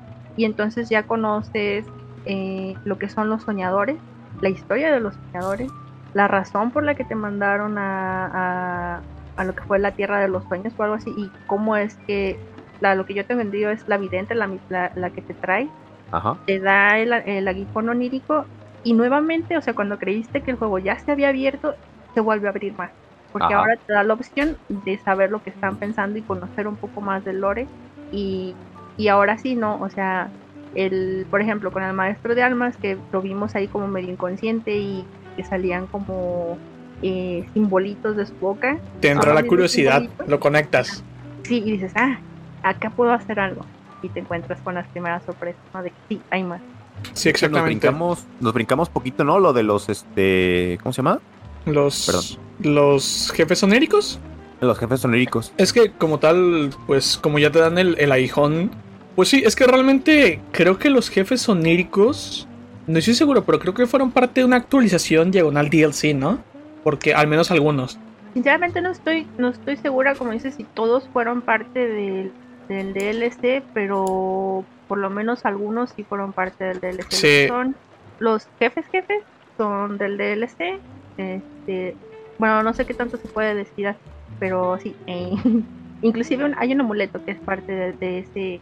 Es, en realidad es una update, pero siempre se manejó como DLC, entonces siempre hemos dicho que es DLC. Sí, exactamente, porque a final de cuentas eh, son actualizaciones gratuitas que le fueron dando, pero algunas agregaron pues en gran cantidad cosas, así que pues sí se han manejado como DLCs. De hecho, solo como fun fact, originalmente Silson estaba siendo desarrollado como DLC. Y de hecho, hasta donde entiendo, parte de la campaña Kickstarter era poder jugar con dos personajes más con sus propias características, que eran Hornet, que tiene su propio moveset, y también con Sote, que también iba a tener su propio moveset. Sí, este, sí, de hecho eh, lo que es lo que conocemos ahorita como Silksong era básicamente un DLC, precisamente de eso, que ponía que íbamos a poder jugar con otros personajes aparte del, de- eh, de la Del caballero. Ajá. Este, sin embargo, el mismo Team Cherry en, en una, eh, y eso sí lo vi en, en uno de los videos que ellos subieron a, a su canal de YouTube, eh, decían, siempre hemos sido muy malos para hacer Para vender DLCs. en realidad no sabemos cómo hacer un DLC. Dice, y este era, o la historia que querían contar del DLC eh, era Cre- tan extenso Creció tanto. Sí, sí, sí. que era imposible para ellos eh, o sea, no pudieron visualizar cómo unirlo al mapa de este juego, así que dijeron, "Ay, al carajo, un nuevo juego. Sí, Sí, yo, también recuerdo ese video. Y yo lo vi. Y o sea, yo no me quejo porque ellos tienen razón. No se van a hacer un DLC. Porque las cuatro expansiones las dieron gratis. De hecho, yo me acuerdo que hubo un momento en el que el meme, el meme que todo todo el mundo tenía, ¿no? Cada que salía un nuevo DLC era de cóbralo ya, quiero pagar. Sí, exactamente. Es muy barato, Es muy barato. muy O sea, a- barato. aquí en México cuesta 180 pesos, 9 dólares. Sí, no, no, no. Es, es- es- creo que creo que es un pecado que esté tan barato, Sí, la verdad, porque no, te que- ofrece, te ofrece demasiado contenido. 40 horas de juego. Es como que, ay, pagué esto y me siguen dando DLC. Exacto. Y no, yo me siento terrible porque. Al menos yo lo compré a precio completo, ¿no? Pero aún así 180 me parece un robo. Yo también lo compré a precio completo en el Xbox. No me pesa para nada, pero sí se me hizo un robo que yo les robé. Ajá, exactamente. No, no robo de ellos a nosotros, robo nuestro Sí. hacia ellos. Sí, sí, sí. Como que déjame pagarte, toma mi dinero. Exactamente, sí, ya. Vendémoslo como triple A. Sí. Y luego, aparte, este, a todos los que apoyaron el Kickstarter de Hollow Knight, que les van a dar una key gratis de Silksong, porque estaba prometido como DLC. Como sí, sí. Exacto, además. Y. eh, o sea, de verdad, el juego es muy bueno. Pero bueno, eh, después de las tierras de descanso, pues aquí honestamente ya me empiezo a, a perder un poco. Pero Sí. como tal, ya es cuando llegas después, puedes llegar a las. ¿Cómo se llaman? Las Royal Waterways, las cloacas reales. Ujú. A canales reales. Canales reales, exactamente. Y, y, o sea, básicamente de ahí, como dices, o sea, como que te abren más el panorama. Porque, pero, o sea, si te fijas tú en este aspecto, tú ya tenías. Bueno, prácticamente ya estabas a medio juego, al menos la mitad de la historia principal. Y hasta ahorita te dijeron cuál era tu motivo realmente, por qué habías avanzado hasta este punto. O sea, tienes que esperar hasta medio juego para saber qué es lo que tienes que hacer en realidad, que es cuando activas a los soñadores, ¿no? Y Exacto. te, te los empiezan a marcar. Y hay una cosa, por ejemplo, yo cuando, me acuerdo que cuando lo estuve jugando no me molestó para nada. Este, sí tenía la intriga de qué estoy haciendo aquí, pero el juego intuitivamente te va llevando a los lugares, aunque sí te pierdes, es un juego. Yo creo que la primera vez, el tres cuartos de, de tu de tu gameplay es, es estar perdido. Ajá. Este, pero me acuerdo que no, no sentí pesado el no saber el, el cuál era mi objetivo. Y cuando, como le decía, cuando vas a la fuente y te dicen, acá está el huevo negro, ah, oh, yo que ya tengo una misión. Y luego te abren lo de, acá están los soñadores. Y tú, ay, ok, entonces ya se me va aclarando. Es como que, para mí, yo sentía como que la emoción de, ok, ya estoy entendiendo cada vez un poco más. A diferencia de otros juegos en donde igual te cuentan, ahí tengo un específico en la, en la cabeza, pero no lo quiero quemar. este, te cuentan muy adelante qué es lo que tienes que hacer, pero a diferencia de ese juego sí me hizo cansón. Se me hizo así como que, bueno, yo qué estoy haciendo aquí, no estoy entendiendo. Pero Y porque la jugabilidad no está intuitiva. Sí. Y aparte muchas mini historias, ¿no? Que vas ahí como tú llenando de manera, este, pues no directa, pero tú te vas imaginando qué está pasando. Porque se siente como, lo- como, como, como que todas las zonas a las que vas y todo lo que estás haciendo te está llevando a, a ese objetivo final. Todo lo que vas descubriendo te está llevando a ese objetivo y se siente que estás avanzando, no que estás estancado. A lo menos para mí, yo no dudo que haya, haya quienes les haya frustrado ese, ese aspecto del juego. A mí en lo particular me gustó bastante. Entonces, ¿nos vamos soñadores o quieren que nos vayamos al coliseo? Em, yo creo que es buena idea ir a los soñadores.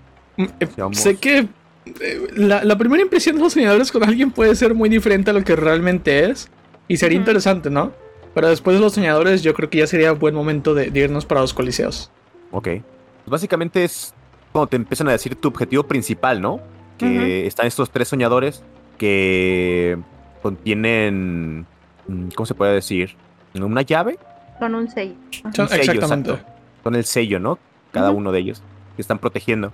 Y ahí empieza a, a tú decidir, ¿no? Por cuál ir. Porque de hecho creo que puedes ir por cualquiera, ¿no? En ese momento. Sí, puedes ir. ah, en ese momento se supone que ya podrías ir por cualquiera.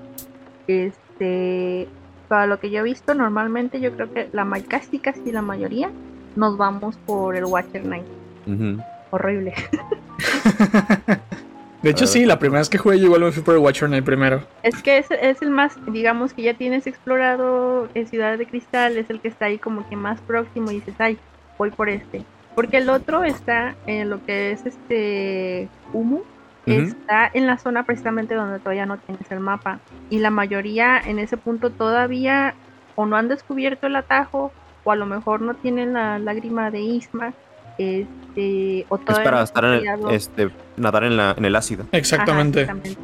O, sea, a lo mejor todavía no tienen la manera de entrar o todavía no han descubierto los atajos para entrar sin tener que pasar por la, por la barrera negra.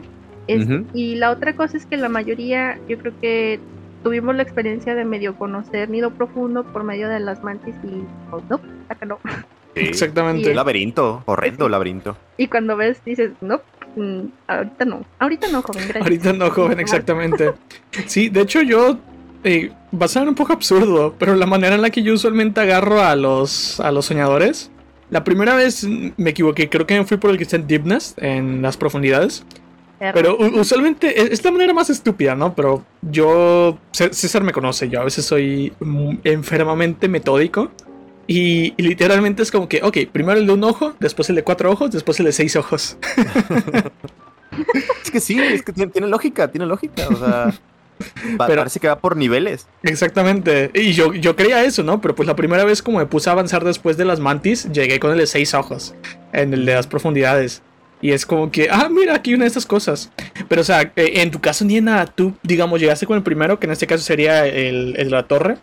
¿Cómo fue para ti? O sea, tú llegaste y dijiste, ok, viene uno de los jefes más fuertes y no sé qué. O sea, ¿cómo fue eso? Yo no me lo esperaba tan fuerte. Si yo, yo por ejemplo, fui, eh, después de las mantis, fui directo a Nido Profundo, me perdí y me vi forzada a terminar Nido Profundo de alguna manera. Yo pensé que ahí me iba a quedar para toda la vida. Este, entonces, cuando vi lo de las mascaritas, dije, bueno, vale, no quiero regresar ahí. Mejor este, me voy por otro.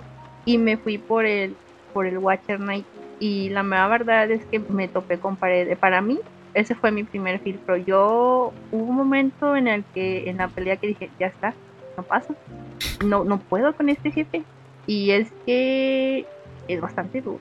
o sea, inclusive, es yo creo que si todavía ves speedruns, hasta la fecha es el jefe más temido y es el jefe que, que que se ha comido muchos speedrunners o muchos Zero Souls. Yo los. Esos son los, los Watcher Knights, yo los odio. O sea, literalmente, creo que hasta este punto es de los jefes que más problemas me da.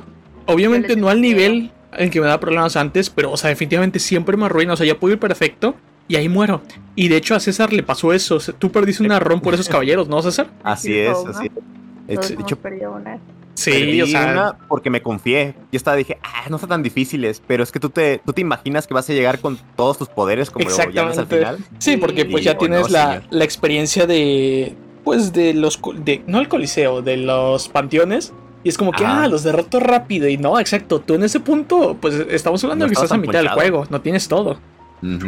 Pasa que normalmente también, o sea, cuando llegas, es muy diferente en el panteón, tienes las nueve vidas, tienes todas las mejoras de para absorber el arma, tienes todas las mejoras del aguijón, tienes todos los amuletos que quieras usar y todo eso, y es como que tienes el dash ya oscuro, el que puedes atravesar a los equipos, este, y sí, o sea, la pelea es, es, una papita.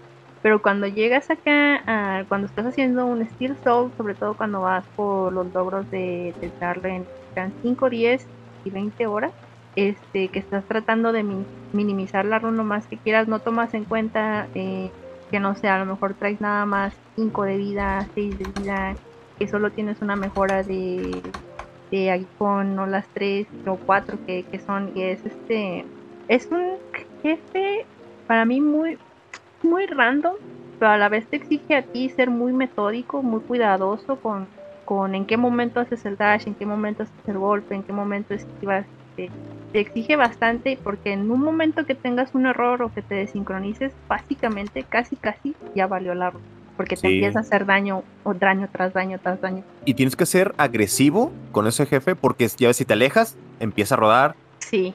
Y... Pierdes el control de la. Ah, exacto. tienes que más o menos controlar a los, a los este, como escarabajitos que salen, bueno, escarabajotes que salen y más o menos tenerlos cerca para que estén atacando siempre y no estén rodando tanto y más o menos calcular dónde van a estar cayendo y, y tú ser, este, pues sí, agresivo tal cual. Y estar pendiente de los dos, ¿no? Porque como bien uno puede rodar saltando, el otro de, de ruedas y quien en forma directa y estar esquivando uno mientras cuidas al otro, procurando que los dos estén en el mismo, eh, del mismo lado para que no te tomen por sorpresa. Es, es pesado. Yo me acuerdo la primera vez que lo intenté, sinceramente no fue el primer soñador que hice. Lo Ajá. intenté muchas veces y dije, no, no puedo. Y, y dije, mejor, me- mejor sí me voy a explorar otro lado. Y me acuerdo que sí, no me acuerdo si al final sí fui con Erra primero. Este, pero total, vencí a uno, mejoré, creo que alcancé a mejorar el aguijón otra vez y ya entonces le di otra otra oportunidad y ya fue que me salió. Pero para mí fue la primera pared. Yo pensé que no iba a poder terminar el juego cuando me topé con él. Oigan, y cuando lo mataron, ¿no sentían No. miedo de lo que venía? Sí. Eh, Yo iba con mucha desconfianza. yo sinceramente no me acuerdo. Yo iba con mucha desconfianza. Lo más seguro es que me temblaban las manos. Porque una, una vez que los matas, dices, pues, algo estaban protegiendo, ¿no? Y, y te decían de esto de los soñadores y yo dije, estos vatos van a estar, pues más allá, van a estar más difíciles. Sí, van a estar rotísimos. Ajá. Ah, ya, sí, sí. Sí, es que eh, eh, eso es a lo que voy, ¿no? Porque honestamente yo creí que iban a ser los jefes más rotos del juego. Así Sí. que antes de ir con ellos, yo decidí explorar. Dije, no, no, o sea, yo tengo que explorar todo el mapa, tengo que conseguir todas las mejoras, porque voy a llegar y me van a matar de un golpe y tal. Y cuando llegué a esa parte, pensé lo mismo que César. Bueno, no, es que realmente ese es el problema, ¿no? Que yo me fui primero a Deepness, pero ya después de que llego, llego todo estropeado por el lugar y toda la cuestión. Y, y yo llego con él y luego voy durmiendo. Y yo pues durmiendo ahí con onérico, así como que intenté conectar y, y pasa eso. Y me pasa otro plano existencial. Y yo, ay no, voy a pelear contra Dios. y, y o sea, y llegué y, y veo que está ahí levantado y todo. Y llego y no se mueve, no se mueve, no se mueve. Y es como que bueno, pégale, pégale, pégale. Y sí, lo absorbes y ya. Y yo, e- este era el jefe, o sea, por esto tuve que explorar todo el mapa, mejorar mi aguijón dos veces. Y fu- fue. Fue molesto, o sea, honestamente no es absoluto lo que esperaba. Fue hasta frustrante en cierto aspecto, porque yo venía esperando otra cosa. Pero pues obviamente por cuestiones de historia después tiene muchísimo sentido. Pero, o sea, en realidad sí, yo, yo los esperaba para ser los tres jefes más fuertes, porque digo, son, son los guardianes del sello del jefe final. Este tiene que ser una pelea. Exactamente, eso tiene que ser una pelea. Sí, sí, sí me acuerdo. Me acuerdo que yo la primera vez que me topé uno dije, sobre todo creo, creo que mi primero fue Erra. Entonces como en todo el lugar no te encuentras con nada, dije, bueno, aquí es, aquí es el mero mero. Y, y nada, es como dices, o sea, es puro, es puro diálogo, este, y le pegas, le pegas y lo absorbes y ya se acabó y es como que, ¡guau! Excepcionante. Ya vamos por lo que sigue, ¿no? Así, es, sí es como, ah, bueno. Ah, bueno, está bien, vamos por el adiós. otro. Vamos por Y el yo creo otro. que es, es el más decepcionante de todo, Serra, porque Nido Profundo te viene preparando con un lugar horrible, con enemigos muy difíciles. Sí. Llegar Te a pierdes. Eva es horrible, te pierdes. Es bastante No, y- pesado. Y te trolean con Sí. que te, te agarran, pues, las Ah, arañas. Sí. Todos felices y es como que Ajá. siéntate, siéntese aquí, descanse. Sí. Yo me acuerdo que cuando fui con R, creo que yo ya había activado, porque me tomó bastante tiempo el, el juego a mí jugarlo. O sea, lo, lo empecé por ahí de noviembre, diciembre del 2017. Pero cuando, porque lo jugaba en, en, en parte, no lo jugaba así todo seguido. Cuando llegué yo a lo de Nido Profundo, ya había abierto la parte de Green. Y este, ahí me acuerdo que exploré todo y había un nido en donde estaban, están como unos bichitos. Y si les pegas con el aguijón onírico, dicen, mienten, mienten, son mentiras, que no sé qué. Entonces cuando yo llegué a esta banca dije, Algo no está bien. sí. Bueno, pero últimamente tienes que, tienes que hacerlo para que se active, ¿no? La cinemática y puedas avanzar. Pero pues en ese momento no lo sabes. Y hay Sí, muchos- claro. También era, por eso me encantaba ver en, en Twitch de las primeras runs de, de Hollow Knight. Era, era muy divertido ver cómo la gente llegaba así como que, ah, sí, una banca. Y muchos a, a veces ni siquiera hablaban, ¿no? Directamente se iban a sentar a la banca y luego se llevaban la sorpresa de que no te puedes ver. Sí. Te empiezas a mover hacia los lados y no te puedes quitar de la banca. güey. Es que no. Por el miedo, ¿no? Que dices, oh, tanto que me costó estar aquí. si Exacto. matan, ¿Hasta dónde me tengo que regresar? Sí, Y, hecho, y- ahí, ahí abajo hay un jefe también, ¿no? Que es como una... ¿Cómo se llamaba ese jefe? Déjame verlo. Es- Ah, ya. no, no es No es Nosk, jefe. es este. no. Es la La que te avienta ahí... o no me acuerdo cómo se llama. Eh, Flugman es, ¿no? El que, que es como varias bocas. Ándale. En Pues, español ah, le, no, le no, no. pusieron la tremar, temarmita. Esa es de, pero esa es de canales reales. Ah, sí, ese es de canales reales, tienes razón. Es- Sí, La que- está cerca relativamente de ahí. La que está abajo de donde está R, que es si te caes de hacer las plataformas, caes hasta abajo, abajo, abajo, abajo. Este, hay un NPC eh, que te cuenta un poco del lore sobre, o te da indicios, sobre todo si no, si no has hecho la segunda pelea de Hornet. eh, te da indicios de que Hornet tiene relación con el lugar y este un poquito sobre la historia de, de Dita, Ajá. que es la nodriza, creo, no me acuerdo cómo, o no, no me acuerdo cómo se llamaba, pero es yo le digo Kaonashi, me recuerda al, al personaje de. ¿Cómo se llama? El viaje de Shihiro. Ok. Entonces, nos vamos por el siguiente soñador, que sería, bueno, el, el jefe, que es este Umu. Humo. Humo, que ya es para el último soñador como tal, de cuatro ojos. Así es. Eh, a mí, esa pelea a mí casi no me gustó, ¿eh? es muy lenta. O sea, es que después de que el juego te prepara para peleas tan rápidas, es como que, bueno, esquiva, espera, ataca. Esquiva, espera, ataca. Creo que después, sobre todo, de hacer el Watcher Knight, que es en realidad el más difícil de los tres, es si haces primero ese, o si por lo menos intentas primero ese y luego vas con los otros dos, es un poco. Decepcionante. Sí, es como que. Quizás si lo hicieras en el orden de. Este, Inverso. y a lo mejor. Ajá, sin jefe, va- va jefe como- fácil, jefe difícil. va como subiendo. Y yo creo que a lo mejor esa era la intención, porque el primer lugar al que vas en el juego, o sea, si haces las mantis, al primer lugar al que irías sería Nido Profundo, lo explorarías. Y cuando ves las máscaras, a lo mejor el primer lugar que se te ocurre explorar, ay, pues Nido Profundo. Pero muy pocos de nosotros nos dan ganas de explorar primero Nido Profundo. O en Sí, general, explorar nido profundo. Es pesado. Entonces, no, Watcher Knight, por Y, y yo creo que lo, lo peor es que tienes que esperar, ¿no? A que te ayude ahí un NPC que se llama Queer. Quirrell. Ujú, El Que- de Hollow Knight. Ándale. que el problema es que si él no ataca, tú no puedes hacerle nada al jefe, que es esta como medusa. Sí, exactamente. Ahorita que dijo eso es que sí, básicamente Quirrell es el, el solar. O sea, siempre está para aconsejarte Ándale. y ayudarte. Sí, siempre Echa- lo encuentras en todos lados. Sí, exactamente. Viendo la nada, ¿verdad? Viendo la nada sí. ahí. pero- pues es que sí, o sea, igual que Soler, tenía una misión en la vida y la cumple. De alguna forma Sí. u otra. Bueno, pues, eh, Soler, excepto que no en ciertos casos, pero bueno, de, de Dark Souls ya hablamos. Pero si Quirrell es el que te vas topando en casi todas las zonas en las que exploras, te lo vas a, topar. Es como que el, Es tu los- guía. es uno de los pocos NPCs amigables que te encuentras Sí. dentro de la zona. Y, y Sí. ¿sabes qué es lo peor del caso? Que, o sea, desde el principio básicamente te dan esta noción de que está relacionado con los soñadores, pero tú no te das cuenta hasta ese punto, porque él avanza y su gorrito es una máscara de soñador. Ajá, Sí, ajá, exacto. sí. Y no lo ves hasta. Sí, hasta, que, lo ves ahí, ves a la soñadora, le ves el gorrito y da, ah, caray. Ajá, dices, Y dice- momento. Y te cae el 20, ¿no? Que dices, pues sí, pues si siempre traía la máscara aparte, por lo que traía arriba no era de él. Oh, Sí, exactamente. Sí. Muy bien, entonces seguimos hacia el Coliseo de los Insensatos. Eh, esta parte ahí me costó encontrarla, ¿eh? Porque no es tan fácil llegar. Está medio escondido. La mayoría de veces, yo creo que se llega por accidente, al menos así me pasó a mí. Hay sí, dos sí, maneras de llegar ahí, ¿no? Sí, hay dos maneras, pero a ver, la segunda manera tienes que haber roto por dentro el muro, según yo, para poder acceder. Ok, entonces, ¿la manera oficial para llegar ahí es por este canales reales? No. ¿Ciudad de Lágrimas? Este, por la, podría ser por la parte exterior y por la parte de la derecha de Ciudad de Lágrimas para llegar a límites del reino y explorar, ir hasta, hasta encontrar ese lugar.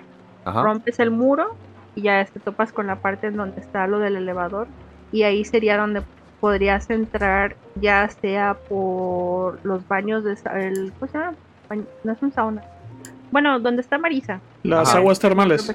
ah, ah, perdón gracias las aguas termales de donde está Marisa por arriba eh, bajando del elevador o ya por la parte tradicional Que de hecho, esa parte yo la sentí como. Dije, ah, mira, es- pensé que iba a ser corto. Dije, ah, mira, una, una parte secreta. Y pensé que iba a ser con esos caminitos. Ya ven que hay como caminitos chiquitos que Sí. te conectan a otra zona.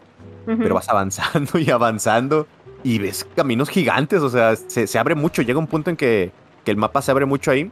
Y te da varias opciones, ¿no? Pero una de ellas es el Coliseo. Ujú. donde a mí me encantó el Coliseo, se me hace muy divertido. Yo lo odié al principio, no voy a mentir. Lo odié. El, el tercer coliseo fue mi coco por mucho tiempo. A mí me gusta porque es, es, es pura batalla, o sea, es pura sangre. Literal, un Lo Coliseo. que le gusta a César su mero mole. Sí. Matar. Para mí las primeras dos estuvieron muy buenas, el tercero fue horrible. El tercero, Es que sí, sí se ve mucho la dificultad del tercero. Sí, o sea, se dispara. En el tercero simplemente se dispara. Sí, largo. Sí, es también. muy sí, largo. es, es una prueba de habilidad Sí. buena. Ya la, la mayoría de gente, yo creo que justamente el tercero se queda. De hecho, uno de mis compañeros de trabajo es lo que me dice. O sea, siempre que luego me pregunta cómo se pasa el, el- el tercer coliseo, yo pues simplemente, así, tipo, el- eh, sucedió, güey. Ajá. Después de horas y horas. Ajá, sí. Y de hecho, a- a- en mi caso, realmente, bueno, creo que el problema de la mayoría, que es cuando estás cerca del final, que se empiezan a cerrar las paredes y ya tienes que pelear en las paredes, ya no puedes pisar para nada. Y yo básicamente fue huir. O sea, realmente me puse el emblema de, de la miel. Que gracias al cielo hice el coliseo después del DLC de, de la miel. De Sabia Vida. Así que con, con eso estuve. Estuve con esa. Y estuve huyendo hasta recuperar mi salud. Bajaba, golpeaba y así me la pasaba. Huyendo y huyendo y huyendo. Yo, fue horrible. Yo tengo flashbacks a, Vietnam con eso. Las partes verticales, precisamente, fueron las más difíciles. Creo que hay dos, si mal no recuerdo, que, o sea, tienes, ya te cansaste de, de batalla tras batalla y luego tienes la parte vertical.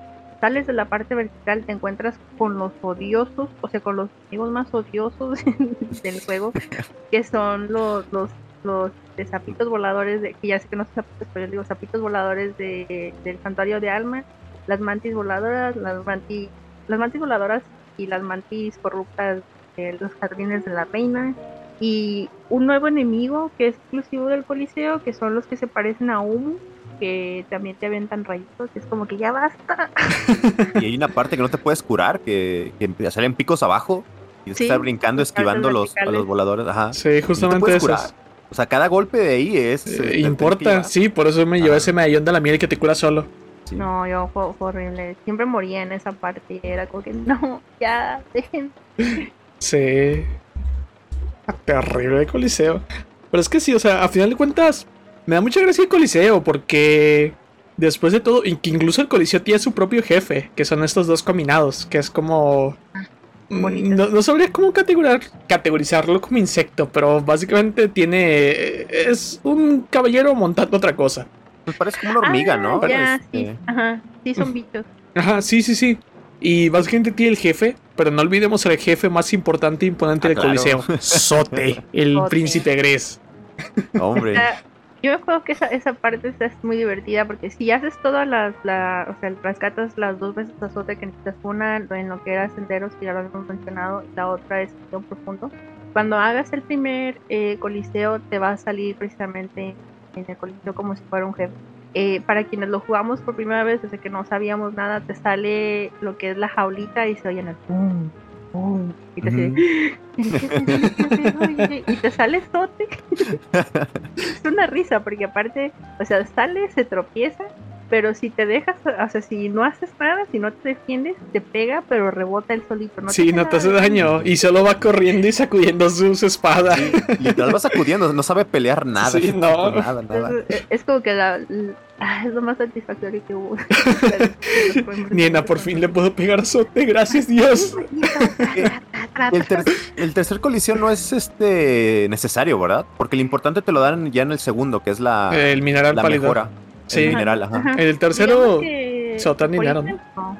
¿Cómo? Por, ítem- el- por ítems no, o sea, no te dan nada, solo te dan te dan KO, pero digamos que eh, tiene su propio logro y es que están buscando hacer sus propios logros y si están buscando hacer los panteones completos, pues sí se necesitaría hacer para lo que sí, por, por el jefe que está justamente al final. exactamente. Ajá. Pero lo que era el, juego hasta ese momento, o sea, cuando lo jugabas por primera vez, pues que todavía no había el resto de los DLCs, básicamente no era obligatorio, no tenías pues nomás la satisfacción de, Ujú. de hacer este... Sí, el- a- a- literalmente, pues lo que te decía el de afuera, que el coliseo por la gloria. El tercer coliseo Ajá. así, por la gloria. Y por el Gio, Ajá. el dinero, amiguitos.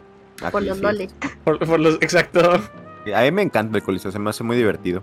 Es divertido, pero el tercero sí se torna a veces muy, muy frustrante. Está heavy. Yo de hecho no, no suelo, me lo suelo saltar en, cuando hago speedruns o algunas cosas del 100%. Suelo Ajá. hacer cosas del DLC en lugar de hacer el tercer policía. Más que nada por el riesgo que implica. Exactamente. Sí, es Sí. riesgoso. Bastante riesgoso. De hecho, bueno, o sea, el, el Coliseo más que nada es como que un- una toma pequeña, que es importante mencionarla, ¿no? Porque es una mecánica importante del juego. Pero yo creo que ahora sí viene mi parte favorita del juego. ¿Qué, qué sigue, César? Eh, no vamos a hablar de, de la colmena que está bajito. ¿No la brincamos? Eh, sí, está en el parte de DLC Sabia Vida. Puse los DLC en orden. A ver. Entonces, sería. ¿Ya vamos con Grim? O Bueno. sea, o- Po- Podemos tomar la colmena, la colmena que es menos importante. Sí, nada más ser para mencionarla, ¿no? Sí, realmente. De hecho, la colmena yo me la brinqué la primera vez que, que pasé por ahí, ¿eh? No la vi. Está A oculta. mí me encanta, es Está- una de mis zonas favoritas. Es muy Sí, bonita, Es una o muy sea. buena zona. Eh, de to- tiene todo. Y es amenazante, o sea, aunque tú dijeras, no, está bonito y todo, sabemos que las abejas tienen pinta o fama más bien de ser territoriales y no son la excepción de las abejas de la colmena. Son duras. Son duras, sí. ¿A ti no te recordó como el nivel de Donkey Kong 2? Sí, totalmente. ¿Verdad? Sí. Cuando, cuando llegué y dije, va a salir Diddy Kong aquí. Sí, le puedes poner la, la música Donkey de fondo del juego y estás jugando Donkey Kong Country 2. Sí, una, una chulada preciosa. Es muy chiquita. eh, La, la zona es muy chiquita. chiquita. Hay un jefe ahí, este, El, abeja, que es. que la- este caballero abeja, El que de hecho igual lo más memorable con eso es que justamente ahí consigues el medallón este que comenté en el Coliseo. Que es justamente eso, eh, es útil el medallón. A mí de hecho yo le saqué jugo en algunas partes también de... ¿Cómo se llama esta zona? El Pato Pain, el sendero del dolor. Yo fue el único lugar en donde lo sé. El Palacio de Hierro, el Palacio de Hierro, el Palacio. Ah, caray. Venden los zapatos. Ajá. Y es y el Pato Pain. Y el Pato Pain. Sí. Sí.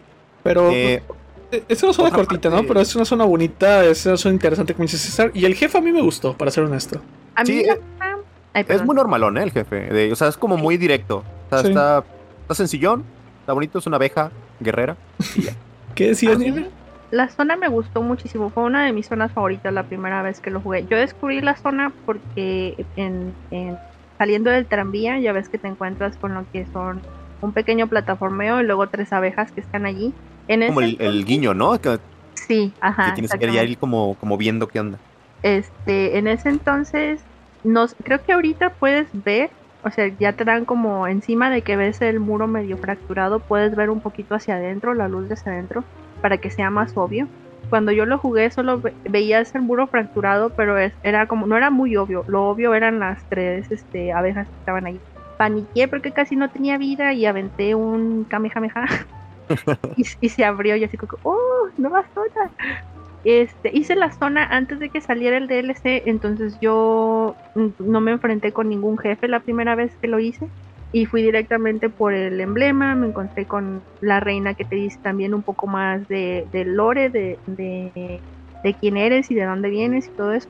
Y cuando salió el DLC, eh, como salió en los en la publicidad salió precisamente una abeja pues lo primero que se te ocurre es, ah, pues voy a ir regresar a la colmena a ver qué hay. Yo ya había, en para ese entonces ya había terminado el juego completo.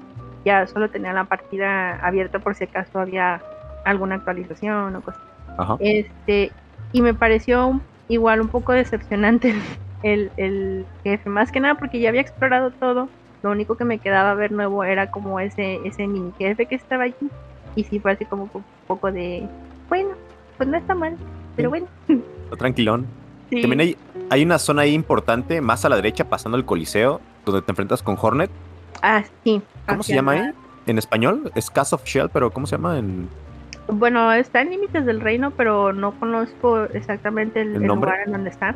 Pero el, o sea, sí, el lugar que está más bien ella resguardando, por así decir, básicamente es el cascarón del, del conocemos como el Rey Blanco. Y ya te dan una de las habilidades, pues de las más rotas y de las más importantes también, para Te que, este, que es este, esta, este dash oscuro. te dan la llave. Te dan la Ah, te llave. dan la llave, sí es cierto, es cierto. O al abismo en donde encuentras el, el, El dash oscuro, es cierto, es cierto, tienes razón. Yo andaba brincando. Que también esa pelea con Hornet, eso es totalmente opcional para sacar el otro final. Sí, O sea, exactamente. El juego no te, no te presiona a hacer esto. Es tú si quieres, digo, si quieres ver el verdadero final, tienes que hacer esta parte. De hecho, a mí me parece curioso porque, aparte, ¿es donde consigues el corazón de vacío? No. En el abismo lo consigues, pero necesitas otros elementos para. Sí, sí, sí, exacto. Ajá. Sí, pero o sea, Ok. to- todo eso forma parte importante de los relación con los finales. Pero e- ese amuleto siempre me. No sé, fue una decepción porque primero es como que tienes la vasija pura que te da la. O sea, recuperas, creo que la salud, o no recuerdo si las almas, en- eh, o sea, de manera gradual y todo eso. Y es como que después, felicidades, ahora tienes esta piedra que no sirve para nada, pero te desbloquea el final, el, el final completo. GG. Ajá. Yo creo que a mí siempre me pareció un amuleto muy inútil. El, lo que era cuando completas el amuleto. Ocupaba demasiado espacio, o sea, realmente yo nunca lo utilicé, pero sí me daba mucha risa que pasaba de eso de, de supuestamente la, casi casi por decirlo, la, la inmortalidad, Sí. Que no es de manera literal, ¿no? Pero pues sí, que te recuperaba todo, a como que, bueno, tenías esto que funciona totalmente, la pinté de negro, ahora es una piedra, pero ya puedes entrar con el jefe final final, Y ya no te puedes, ya no te lo puedes quitar. ya te la puedes quitar, exacto. Sí, Sí. el- algo que me gusta mucho del juego es precisamente eso. Cada quien lo lleva a su, a su ritmo. Si te gusta nada Y llega más donde quiere. peleas, ajá, exactamente. Si te gustan nada más las peleas, si quieres llegar como que rápido al jefe, te da, a mitad del juego te dice, bueno, aquí están los soñadores, aquí está el final, dale. Este, pero si eres una persona que le gusta mucho explorar, también te da esa recompensa, ¿no? De, de no solo en la parte del lore, de conocer más del lore, sino encontrar ítems, encontrar más peleas, encontrar mejoras que te van a ayudar a, a expander un poquito más el, el juego y conocer otros finales, ¿no? Otros, otras cosas más del juego. Entonces es bastante flexible en, en esa parte. Igual puedes, puedes pasar el juego sin enterarte absolutamente nada de la historia. Como bien te lo puedes pasar sabiéndote los detalles de cabo a rabo. Sí. Depende mucho de tu estilo de juego. Pero es que e- eso habla bien del juego, porque como dijo César en un principio, el juego tiene tan buena jugabilidad, valga la redundancia, que si te- no te interesa la historia, simplemente lo vas a disfrutar por cómo se juega. Y si te interesa la historia, además de disfrutar por cómo se juega, vas a disfrutar la historia. Exacto. Y, y esta mecánica de que tú avanzas hasta donde tú quieres es este un- también un guiño a Symphony of the Night. Sí. Symphony of the Night, para los que. Digo, yo creo que ya todo el mundo sabe, pero tiene dos castillos. O sea, tú lo puedes pasar el juego pasando el castillo y dices, ah, ya, ya pasé el juego, ¿no? O sea, si, si completas, matas a Drácula. Pero bueno, a. Richter en este caso. Ujú. Todavía hay, hay otra cosa que puedes hacer que es el castillo invertido, ¿no? Que se hace con unas cosillas ahí. Y te enteras del verdadero final, igual aquí en Hollow Knight. O sea, tú puedes pasar el juego y te quedas con un final, pero puedes explorar bien y desbloquear el verdadero final final. Sí, exactamente. Y creo que ahora sí podemos pasar a Vamos con Grim. con el señor Grimm. Ah, qué bonito DLC. Qué Buenísimo. hermoso. Yo también. A mí no me tocó, fíjense, yo, yo cuando compré Hollow Knight, este, creo que fue en el mismo año que salió en Xbox y lo compré así nada más, este, porque me hizo bonito. Pero yo lo terminé y me quedé con el final de el 2, ¿no? Es- no, no quiero, no quiero adelantar mucho, pero lo pasé, digamos, pasé el juego bien. Todavía no, todavía no existía Grim. Y hasta que no lo, no, no lo jugué acá en Twitch, que me dijeron del DLC de Grim. Ujú. Como te insistí Sí. con ese día, señor. Juégalo, Sí, César, te va a encantar. Ah, hombre, qué, qué batalla tan. Era de. Hizo de mis batallas favoritas. Por todo, música. Sí, es que de verdad todo. es magnífica. Pero en retrospectiva, es lo mínimo que podían hacer una batalla de ese calibre por lo que cuesta detonarla. Porque, o sea, la activas en la zona de nieve. Pero el hecho de tener que ir recolectando las flamas es un martirio. O sea, tú quieres que acabe. Sí. Ya, ya quieres, o sea, estás harto, estás harto del fuego. Creo que casi, casi al nivel de las letras de. ¿Cómo se llama este juego? Eh, Hellblade. Hellblade. Y, y, o sea, y tú te la pasas así, que, ok, ya tengo las tres llamas, toma tus tres llamas. Y, oh, mira, chao, aquí tenemos tres llamas más, están en otros lugares. Y, así lo te la peor es que No pasas. es difícil, simplemente es Es, enfadoso. es estar tedioso tener que explorar todo eso, sí. Sí. exactamente. Y ya después, después de las nueve, ya finalmente puedes enfrentarte. Pero alto ahí, porque ahora tienes dos opciones. Puedes, Ujú. ya sea si quieres un medallón defensivo, un amuleto defensivo, podemos derrotarte de una manera Grim. O si quieres mejor el amuleto ofensivo, puedes pelear contra Grim. Y obviamente creo que todos Es queremos pelear contra Grim. Ajá, sí, Sí, o sea, es es, lo más recomendable. es uno de los mejores jefes del juego. O sea, hasta hoy en día, que me voy a soltar la siguiente parte, pero no importa. Es, creo que es mi jefe favorito, en definitiva. Sí. Y, eh, o sea, y pon tú, te cuesta trabajo, porque al principio se siente rápido. O sea, cuesta trabajo derrotarlo. Pero cuando lo derrotas y llegas a Rey Pesadilla Grim, no. O sea, se, se te cae la cara, o sea, supuestamente ya era, ya era muy, muy fuerte, era muy rápido. Llegas a ese punto y no, terrible. O sea, casi, casi estás entrando. La, la mejor analogía que tengo es eh, Ornstein. Entras y ya te golpeó. O sea, es, es tan rápido que entras y ya te golpeó. Ujú. Sí, o sea, y sorprendente, y, o sea, las habilidades que hace. Y no solo eso, o sea, que en la parte de Rey Pesadilla, además de que hace el, ataque en L, después lanza los picos desde abajo, lanza el fuego, lanza los murciélagos. ¿Y qué ocurre? Eh, lo, aturdes, pero ca- cada aturdida le aumenta una fase. Y la velocidad aumenta, y son seis fases, si recuerdo bien. Y es como que ya estás en la fase 3 y ya, güey, por favor. A mí lo que me encanta es el doble bombo. Cuando empieza Es que No. todo- a aventar este fuego hacia, hacia los dos lados, que parece como enemigo de contra. No sé si llegaron a jugar contra. Sí. Había No. enemigos que eran así, que era bullet hell, o sea, era nada más estar esquivando balas. No podía hacerle nada al, al jefe, es, es nada más esquivar balas. A mí me, me recordó mucho a esos tiempos de, de los bullet hell, ¿no? De clásicos de, de arcade o de NES. Sí, sí, sí. Y me encantaba el doble bombo. ta, ta, ta, y si ves todo el cochinero de balas. entonces, bueno, a mí- me encanta, a mí me prende mucho ese tipo de No, cosas. Yo es que siempre soy muy malísima para los bullet hells. Yo creo que siempre lo he mencionado. Hay juegos en donde va todo bien, pero en cuanto el jefe me suelta bolitas y me lanza aquí, y ya valió. Ya me perdí. Entonces, para mí, es una de las peleas que más me encanta. me- es después de las, digamos, del juego base, es mi pelea favorita, la de eh, Green. Pero la sufrí muchísimo precisamente por las etapas de, de, de las bolitas y todo eso. Fue, horrible. Por la música, valía la pena todos los intentos. Yo siempre lo Sí. sentí que era como un vampiro, como que era el DLC de, Eh, sí, sí, vampiro, sí. no sé. O sea, en realidad es una polilla, pero tiene Ajá. toda la vibra del vampiro. De hecho, es, este, ahí va también una parte que me llamó la atención, o sea, e- y es nuevamente ¿no? lo que vengo diciendo de, de Team Cherry. Agregaron el DLC, es un personaje completamente diferente a lo que estás viendo en el resto del juego, es, y lo ves en la música, la música es completamente ajena al ¿Es resto metal? de los temas del juego, es sí, completamente no, es, es un completamente nuevo género, la melodía es completamente nueva, todo es nuevo, no es, te están diciendo, él no es de aquí, él no pertenece a este Ajá, reino". exactamente, sí. el- Es el- un es ajeno. Ajá. Pero aparte cuando le pegas con el aguijón onírico, este te da, te le- le- puedes leer su, su lo que está pensando y entre los diálogos eh, dice algo, estoy parafraseando porque no me acuerdo exactamente la frase, pero dice así como que ah, el rey pálido por fin logró su cometido, no hizo la creación que quería, refiriéndose precisamente al personaje que estamos manejando. Entonces, aunque él es de otro lugar, te da a entender que tiene conocimiento de Hallownest, que por alguna razón anteriormente llegó, este, inclusive conoce al, al rey y conoce de las intenciones que tuvo el rey.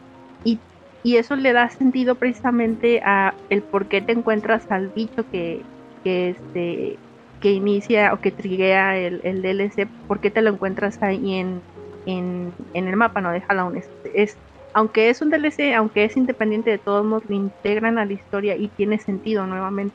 Sí. Y podrían hacer todo un juego, ¿eh? Sobre, sobre Grimm Sobre y la todo historia eso. de. Ajá, Sobre su especie y Ah, todo sus, su este circo. Es que eh, es- creo que es una de las partes que más me gustó, que es un circo, o sea, es un freak show, básicamente. Ajá, ajá. Y todo, es, es que todo lo que envuelve a- al DLC de Grimm, el, el contexto, visualmente cómo son los personajes, la música, eh, la, la pelea, o sea, todo es espectacular. O sea, realmente creo que, eh, hablando de que Hollow Knight es un, un juego perfecto, creo que la compañía de Grimm es el DLC perfecto, o sea, se encajan perfectamente. Es, es, es una molestia tener que desbloquear la pelea con Green, precisamente por eso de ir a buscar las flamas y hacer las peleas y luego regresas muy contento como diciendo, ya, eh, ten tus flamas. Bueno, aquí tienes otras de esto. No, tienes que volver a ir. Esa, esa parte es un poco engorrosa, pero el resto es, Sí, es buenísimo. Es que básicamente eh, eso es lo que pasa, ¿no? Que creo que incluso pudo haber sido la intención de Team Cherry. Es como te vamos a hastiar con esto, pero cuando llegues aquí a la pelea vas a decir, valió cada maldito segundo, valió la pena. Y una maravilla. Algo que me gusta también en el contraste con el coliseo, en el coliseo no sé si se fijaron, cada que te dan un golpe o cada que te matan, la, los, lo que es el público se burla, se ríe.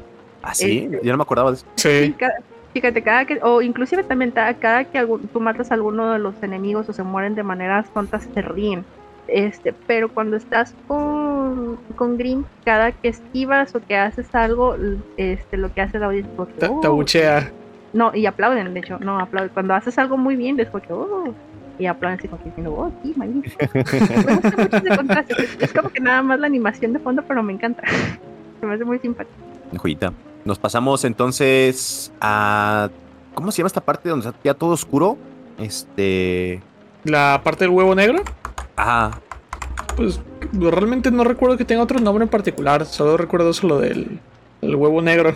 sí, no. El huevo, que el huevo negro es chistoso porque es el último lugar al que tienes que ir, pero uno de los primeros que te encuentras. Y como no sabes qué tienes que hacer, no sé si a ustedes les pasó, pero yo estuve un muy buen rato intentando acceder al, al huevo negro, así como que, ay, yo conseguí el Kamehameha. Bueno, Ah, ¿y me voy a regresabas? Y regresabas para romperlo. Ajá. este, ah, ya conseguí esto, vamos a ver si, si, lo, si lo puedo abrir. Así como que regresaba constantemente porque decía, es que algo tengo que hacer aquí, ¿no? Y por estar en el primer lugar. Fue el Que- primer que- lugar que traté de abrir. Que eso fue lo que, lo que consigues con la- en la segunda pelea con Hornet. El Dash. No, no, lo- lo- para abrir ahí esa zona, ¿no? Eh, No, no, del huevo negro es derrotando a los tres soñadores, absorbiéndolos. Ah, perdón, ya, ya es para, para Sí, Knight. exacto. Sí, lo, de Hornet realmente es para tú desbloquear el siguiente final. Pero Ah, bueno, o sea, básicamente- con Llegas a esa zona y te encuentras algo importante porque es una banca, pero no es cualquier banca. Esa banca te desbloquea la posibilidad de ver el porcentaje del juego en el mapa. Ah, exacto, la primera Sí. vez. por- Y ya de esa Ah. manera, pues puedes llegar con el Hollow Knight, el jefe final, que es el jefe final por el cual inició el juego, pero realmente no es el jefe final porque todavía te falta el jefe final del final. Eh, de final, es- final. Es Exacto. A mí me gustó mucho ese detalle. Yo creo que hay mucha gente que cuando no se enteran del lore o cuando no alcanzaron a ver la parte de del amuleto del, del rey y toda esta toda esta sección que se que se lo brincaron o, o se omitió. Este, ven al jefe final y es como que ahora sí, después de todas las batallas que tuve, ahora sí el jefe final. Y es un jefe relativamente bastante sencillo de- de derrotar. Este, quizá en cuanto a dificultad, como el juego te va, te lleva, o sea, te va enseñando cada vez no una dificultad un poco más alta, pero nunca es como que demasiado este inclinada como que no puedas aprender o que se te dificulte, a excepción del Watcher Knight.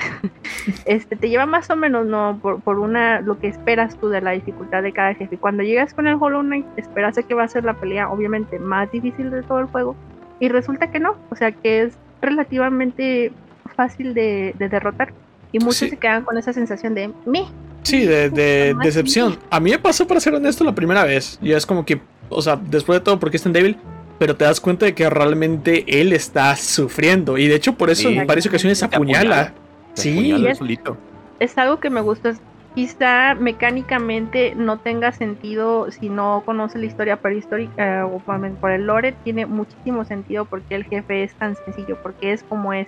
Y es porque desde un principio te están diciendo, ¿no? Que él fue diseñado, al- a- como tú, como tu personaje, fue diseñado para contener una infección. Y se creía que era la básica perfecta y resulta que hubo una imperfección. Todavía no sabemos qué fue lo que pasó exactamente, pero algo falló y, y empieza a salir la infección de nuevo, que es, es la razón por la que nos damos cuenta, ¿no? De que todos los personajes que nos vamos encontrando están empezando a caer en el loop de, de la infección o ya cayeron completamente. O como por ejemplo el caso de Mila, ¿no? Que nos toca ver cómo, cómo cae, cómo, cómo sucumbe a la infección. Eh, y es como dicen, una parte importante para mí es, narrativamente tiene mucho sentido que sea fácil porque él en realidad no está tratando de pelear contigo, él está tratando de, de retener la infección. Entonces llega un momento en el que se empieza a golpear él solo, precisamente tratando de, de, de luchar, ¿no? Con, literalmente está amarrado, o sea, está encadenado él.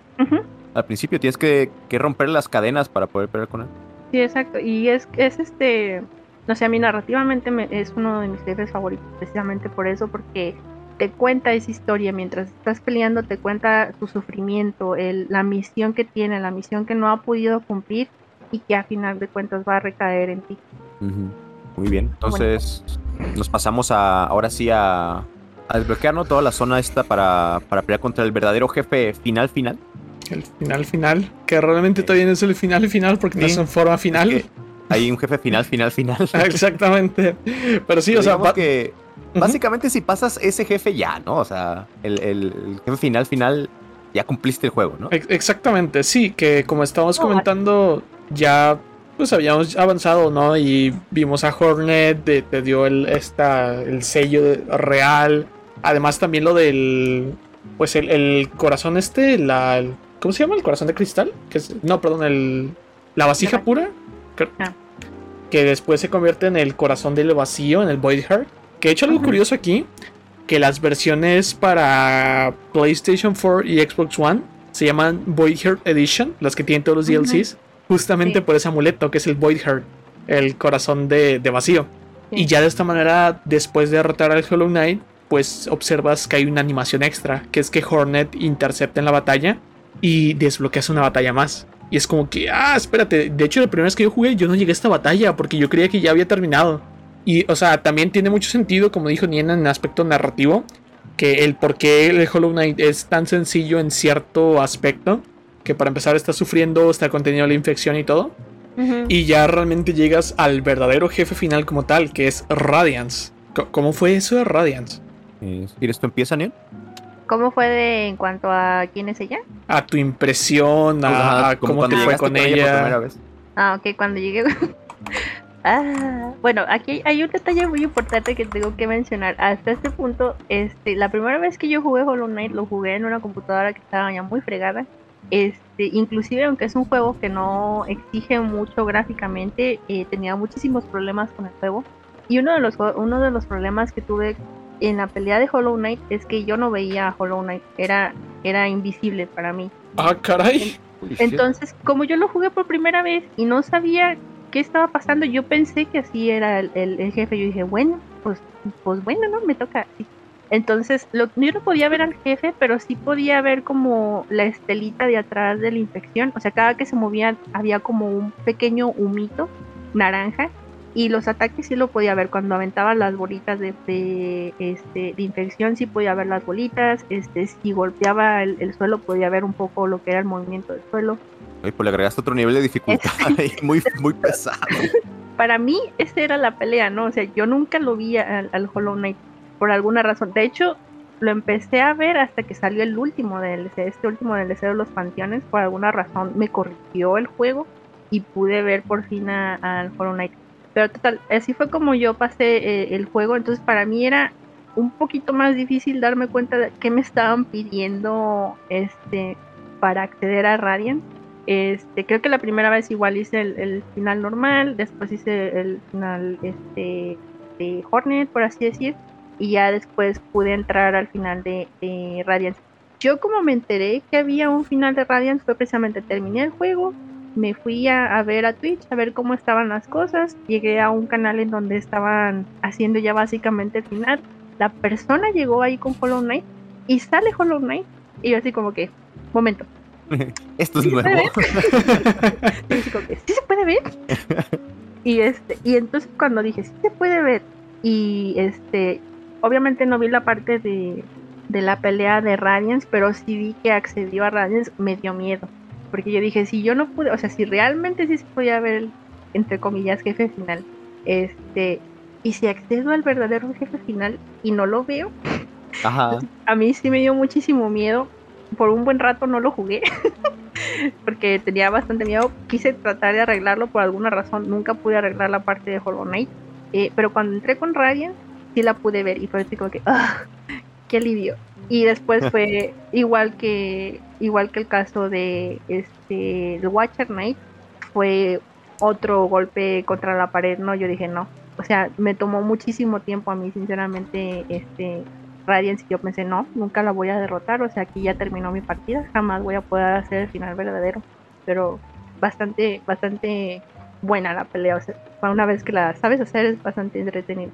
Sí, eh, parece más pesada de lo que en realidad es. ¿eh? Es que tiene también tiene ataques medios bullet hell de repente, que ataca así en, en diagonal con, con picos que salen por todos lados.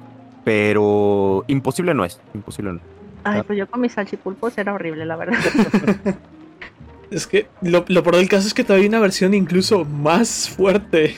Ah, Sí. sí, sí, ya no llego. Lo- pero, o sea, te- terminando eso, viene lo del el buscador de dioses, que es el último DLC del juego. Y o Me sea, gustó mucho. lo, lo advirtieron desde el principio, es el último DLC, así que eh, era no, no era menos de lo que podíamos esperar que iba a ser Team Cherry para concluir ya el juego, para encapsularlo. Buenísimo. Es Sí. un muy buen DLC.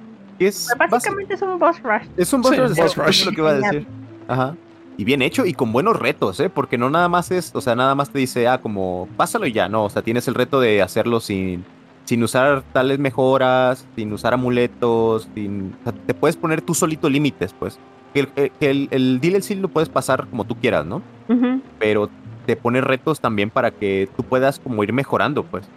Y hacer los retos te dan ciertas recompensas, ¿no? Ya sean lore o ya sean ayudas para el último panteón. Eh, Que realmente ni ayudan tanto, ¿eh?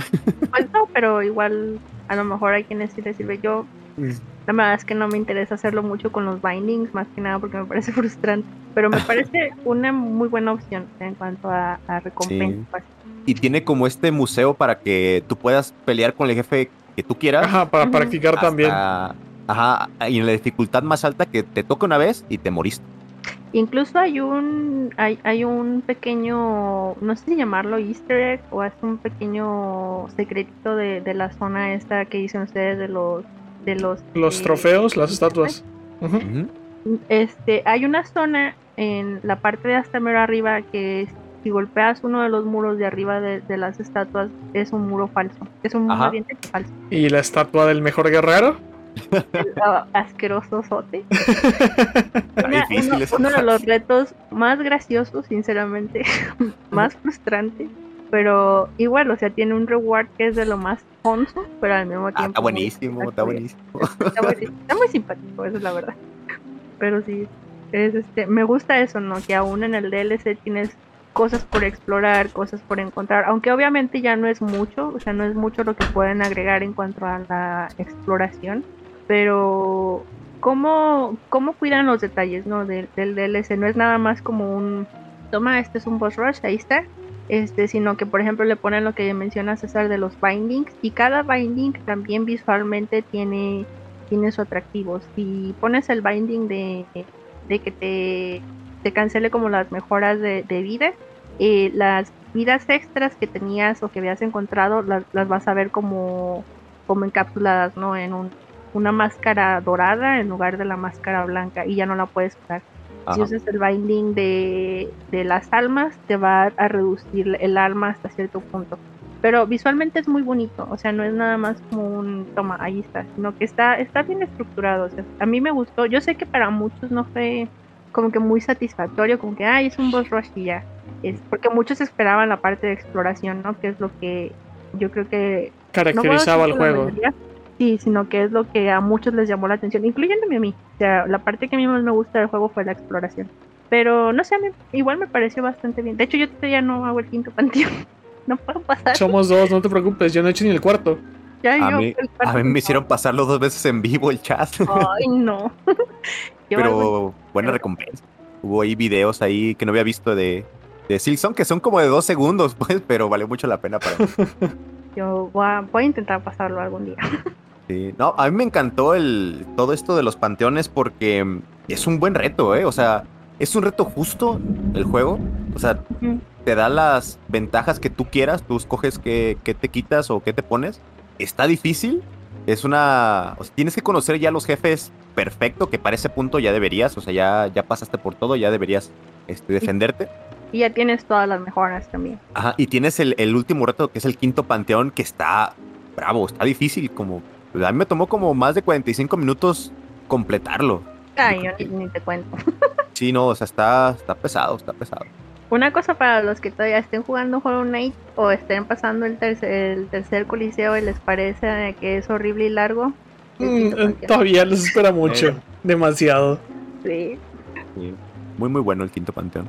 Pues ahora sí, ya vámonos a, a lo último que ya es, pues tu zona favorita, Nien. ¿Alguna que ya no, no hayamos hablado? ¿Algo que Mi quieras? zona favorita. A mí me gusta mucho la colmena. Yo diría que la colmena fue uno de mis zonas favoritas visualmente, yo creo. Fue la que, la que más me ha gustado. En cuanto a retos, o sea, de jugabilidad, yo creo que el Pato Pain fue uno de Pato los Pain. más- A mí también me encanta. Sí.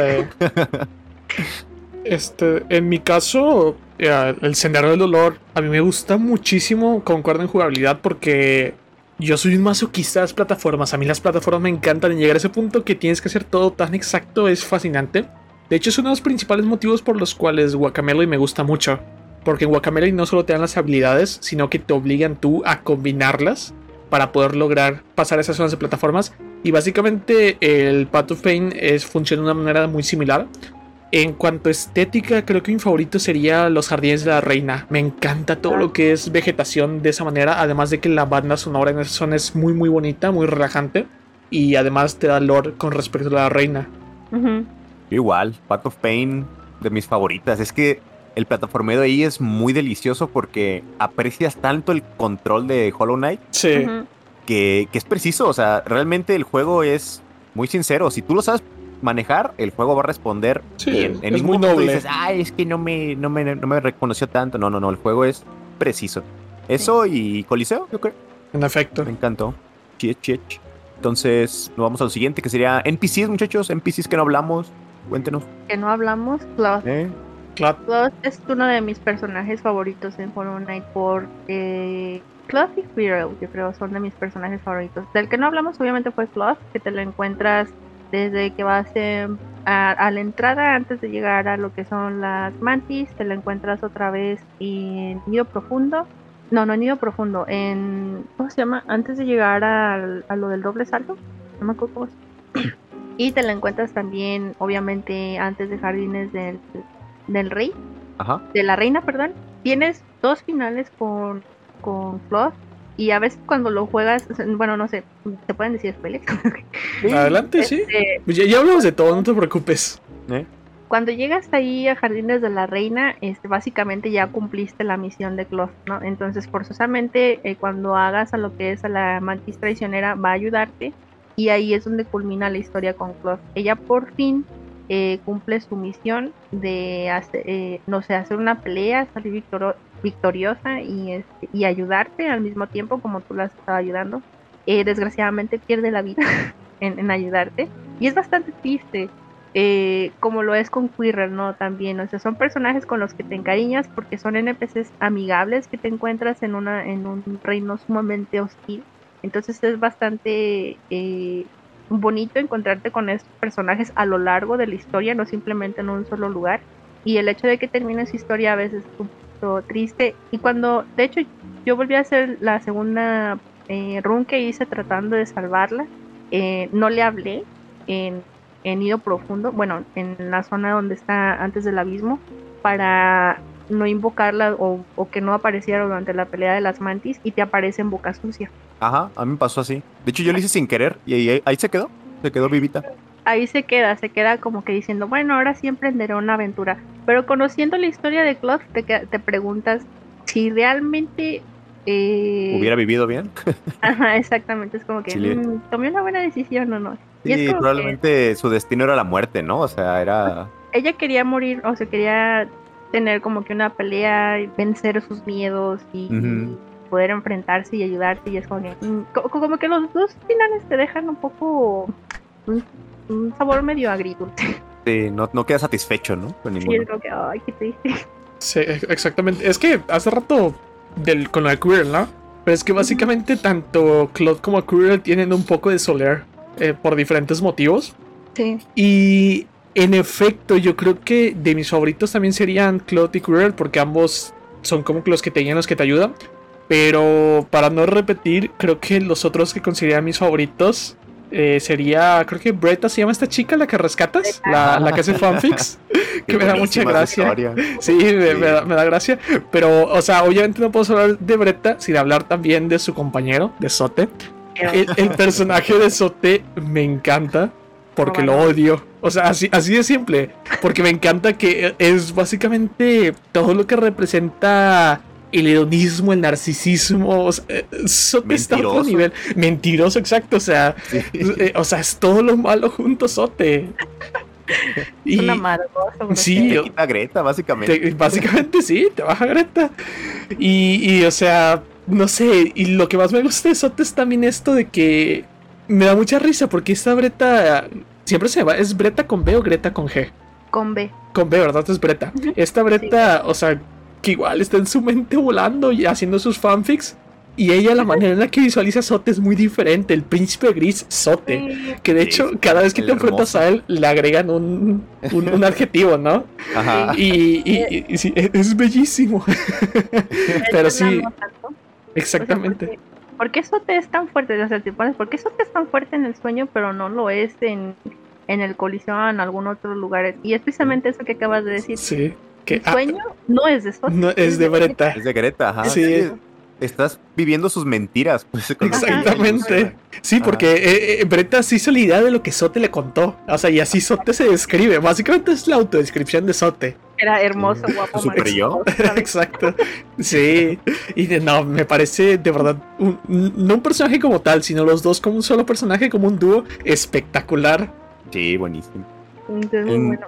Yo creo que en mi caso sería Sly, porque Ay, Sly, desde que lo conoces, que era. De hecho, lo salvas, porque ya ves que ya está Sí. medio, medio borrachón de. Eh, Sly es Miyagi. Ey, ándale, Sly es Miyagi. Sí, Sensei. Sí. Porque te cuenta, ¿no? Que él era un guerrero bien fregón y no sé qué tanto, pero pues ya, ya está retirado. pues. De hecho, me da mucha risa porque cuando te encuentras a Sly, cuando está medio dormido y le hablas, él, Ajá. o sea, él lo que dice en sus sueños está regañando a sus alumnos como si fueran niños. Ajá. Sí. Y. Es bastante importante tanto Breta como si te sigas, cuando llegas con ellos, ellos están empezando a ceder a la infección. De hecho, los ojos de ambos están como tirando un mito naranja y lo que te están diciendo es que están empezando a entrar en ese engaño, como le dice el juego, el, el engaño del, del sueño, de vivir en los sueños, de vivir en lo que Radiance quiere que vivas. Y precisamente es por eso, ¿no? Que está mencionando a sus alumnos. Creo que inclusive menciona a Isma, si mal no recuerdo, y menciona a alguno de los otros guerreros blancos. Este, igual Breta está soñando y menciona algunas otras cosas. Entonces, como que un detalle que, que ves, yo creo que hasta la segunda vez que haces la rana, hasta que completas la Sí, historia. ya, ya que entiendes todo, ¿no? Ya que vas Ajá. armando el puzzle de, de la historia. Exacto. Y lo que me encanta es que sí puedes pelear con él. O sea, originalmente pues no se podía, ¿no? Era, era nada más un vendedor. Sí, ajá. Pero ya después en los DLCs, pues ya, ya En puedes pelear con él. Y no, hombre, es Ajá. bravísimo. Que es un buen detalle del- precisamente de los panteones. No, no solo te dan a los jefes que ya derrotaste, que ya sabes cómo hacer, sino te da cuatro jefes más. ¿no? Ajá. que son completamente nuevos y pues las versiones eh, perfectas de, de los últimos jefes. ¿no? Así es. Y pues ya para terminar, muchos jefes favoritos. Del juego base, yo diría que el Maestro de Armas fue una de mis peleas favoritas. Eh, de los DLCs, pues el eh, Grim y del Panteón hasta la fecha siguen siendo las mantis. La versión de las Eh, mantis. De la las tres Panteón, mantis. ¿verdad? Sí, sí, sí. La versión del Panteón es buenísima. Es que la versión completa. Sí, básicamente, ya es un paquete completo. En mi caso, creo que del juego base, mi jefe favorito, más que nada por diseño, que bueno, el juego base Diagonal DLC es el caballero fallido, que es la versión onírica del caballero falso. Que ba- a mí me encanta porque, o sea, en diseño Es espectacular, es súper rápido, te baja dos máscaras. E- En, general, me parece un jefe muy, muy bueno que me tomó a mí mucho por sorpresa porque uno se imagina que después de haber derrotado al, al caballero falso, pues e- e- es, algo tan similar, pero a la vez tan diferente que es totalmente nuevo. O sea, eh, no es lo. Ahora sí que. eh, no es, se puede decir que no es lo mismo, pero es igual o algo así. Pero e- ese es el hecho, ¿no? Que te pone lo que ya habías hecho, pero a otro nivel. Y en diseño, en, to- en todos aspectos, incluso en cuestiones de historia, me encanta. En Ujú. DLC, pues yo lo dije hace rato, definitivamente Rey Pesadilla Grim. Eh, hasta Sí. este punto, o sea, y no lo incluyo, o sea, no, no lo, lo encapsulo en Hollow Knight. En general, en toda mi, mi vida jugando videojuegos, creo que ha sido de mis jefes favoritos. A mí, igual Ajá. Grim, mis favoritos, una chulada. Pero yo creo que Hollow Knight del Quinto Panteón me gusta mucho porque realmente no es tan difícil el, el jefe, pero requiere mucha precisión. Porque un golpe te baja dos, eh, es muy agresivo. Yo- es- eh, a mí me, me resulta extraño porque yo suelo ser muy agresivo en Hollow Knight y con ese tengo que ser un poquito más defensivo. Ajá, tengo que irme un poquito más lento con ese jefe. Y me gusta mucho porque a mí realmente se me hace muy fácil, pero tengo que estar atento todo el tiempo con ese, con ese jefe. Entonces, Hollow Knight de Quito Panteón, chulado. A mí me gusta, pero sí me pone, me, me tensa mucho. Está difícil, sí, sí, sí. Entonces, con eso concluimos, muchachos. Nada más que agregar. Jueguen Hollow Knight. Fue en Hollow Knight o Cómprenlo, Totalmente denle dinero a Team. Cherry. Team- Denle dinero a Team Cherry, cómprenlo. Si tienen Switch, cómprenlo en Switch, cómprenlo en PC, cómprenlo en todos lados. Sí, sí. Yo lo compré en Steam y cuando salió en Humble Bundle compré el bundle. Fue mi primer bundle de Humble Bundle. Porque venía Hollow Knight y lo regalé y luego me llegó la edición física. Y tengo la edición física. Me llegó una aquí de la edi- edición física. La regalé. Y después no me acuerdo porque alguien me dijo así como que no no había jugado Hollow Knight pero no tenía para comprarlo y lo compré y así porque no. Que, sí, toma, que no, no, no, toma, toma, todo, juégalo, juégalo. Sí. No, pero sí, definitivamente. Yo lo quiero comprar en GOG porque definitivamente es un juego que quiero conservar. Como está libre de DRM, es- eh, lo quiero preservar en un disco externo porque se lo merece totalmente. Sí, tengo no, la es, edición física. Uy, qué belleza. es una joya. Es, cosas. Sí, 10 sí, de sí. 10. Di- Igual, ahí pueden ver en tu canal, ¿no, Nier? En tu canal de Twitch. Pueden ver la, el video de cuando lo. El unboxing que fue Ajá. el primer Steam ever del Así canal. es. Así es. Igual, pues Nien, pásanos tus redes. Eh, pues nomás estoy en Twitch, ese todo lo demás está muerto. ok. Uh, Twitch.tv diagonal Nienapo para quienes quieran ir un retiro. Doble N al. En en medio, doble N. en Doble medio. N en medio. Eh. Nien- Igual, Sol, este. Pues ya será todo, ¿va? Para concluir. Sí, me parece bien. Este, ¿Cuáles serían tus redes sociales, César?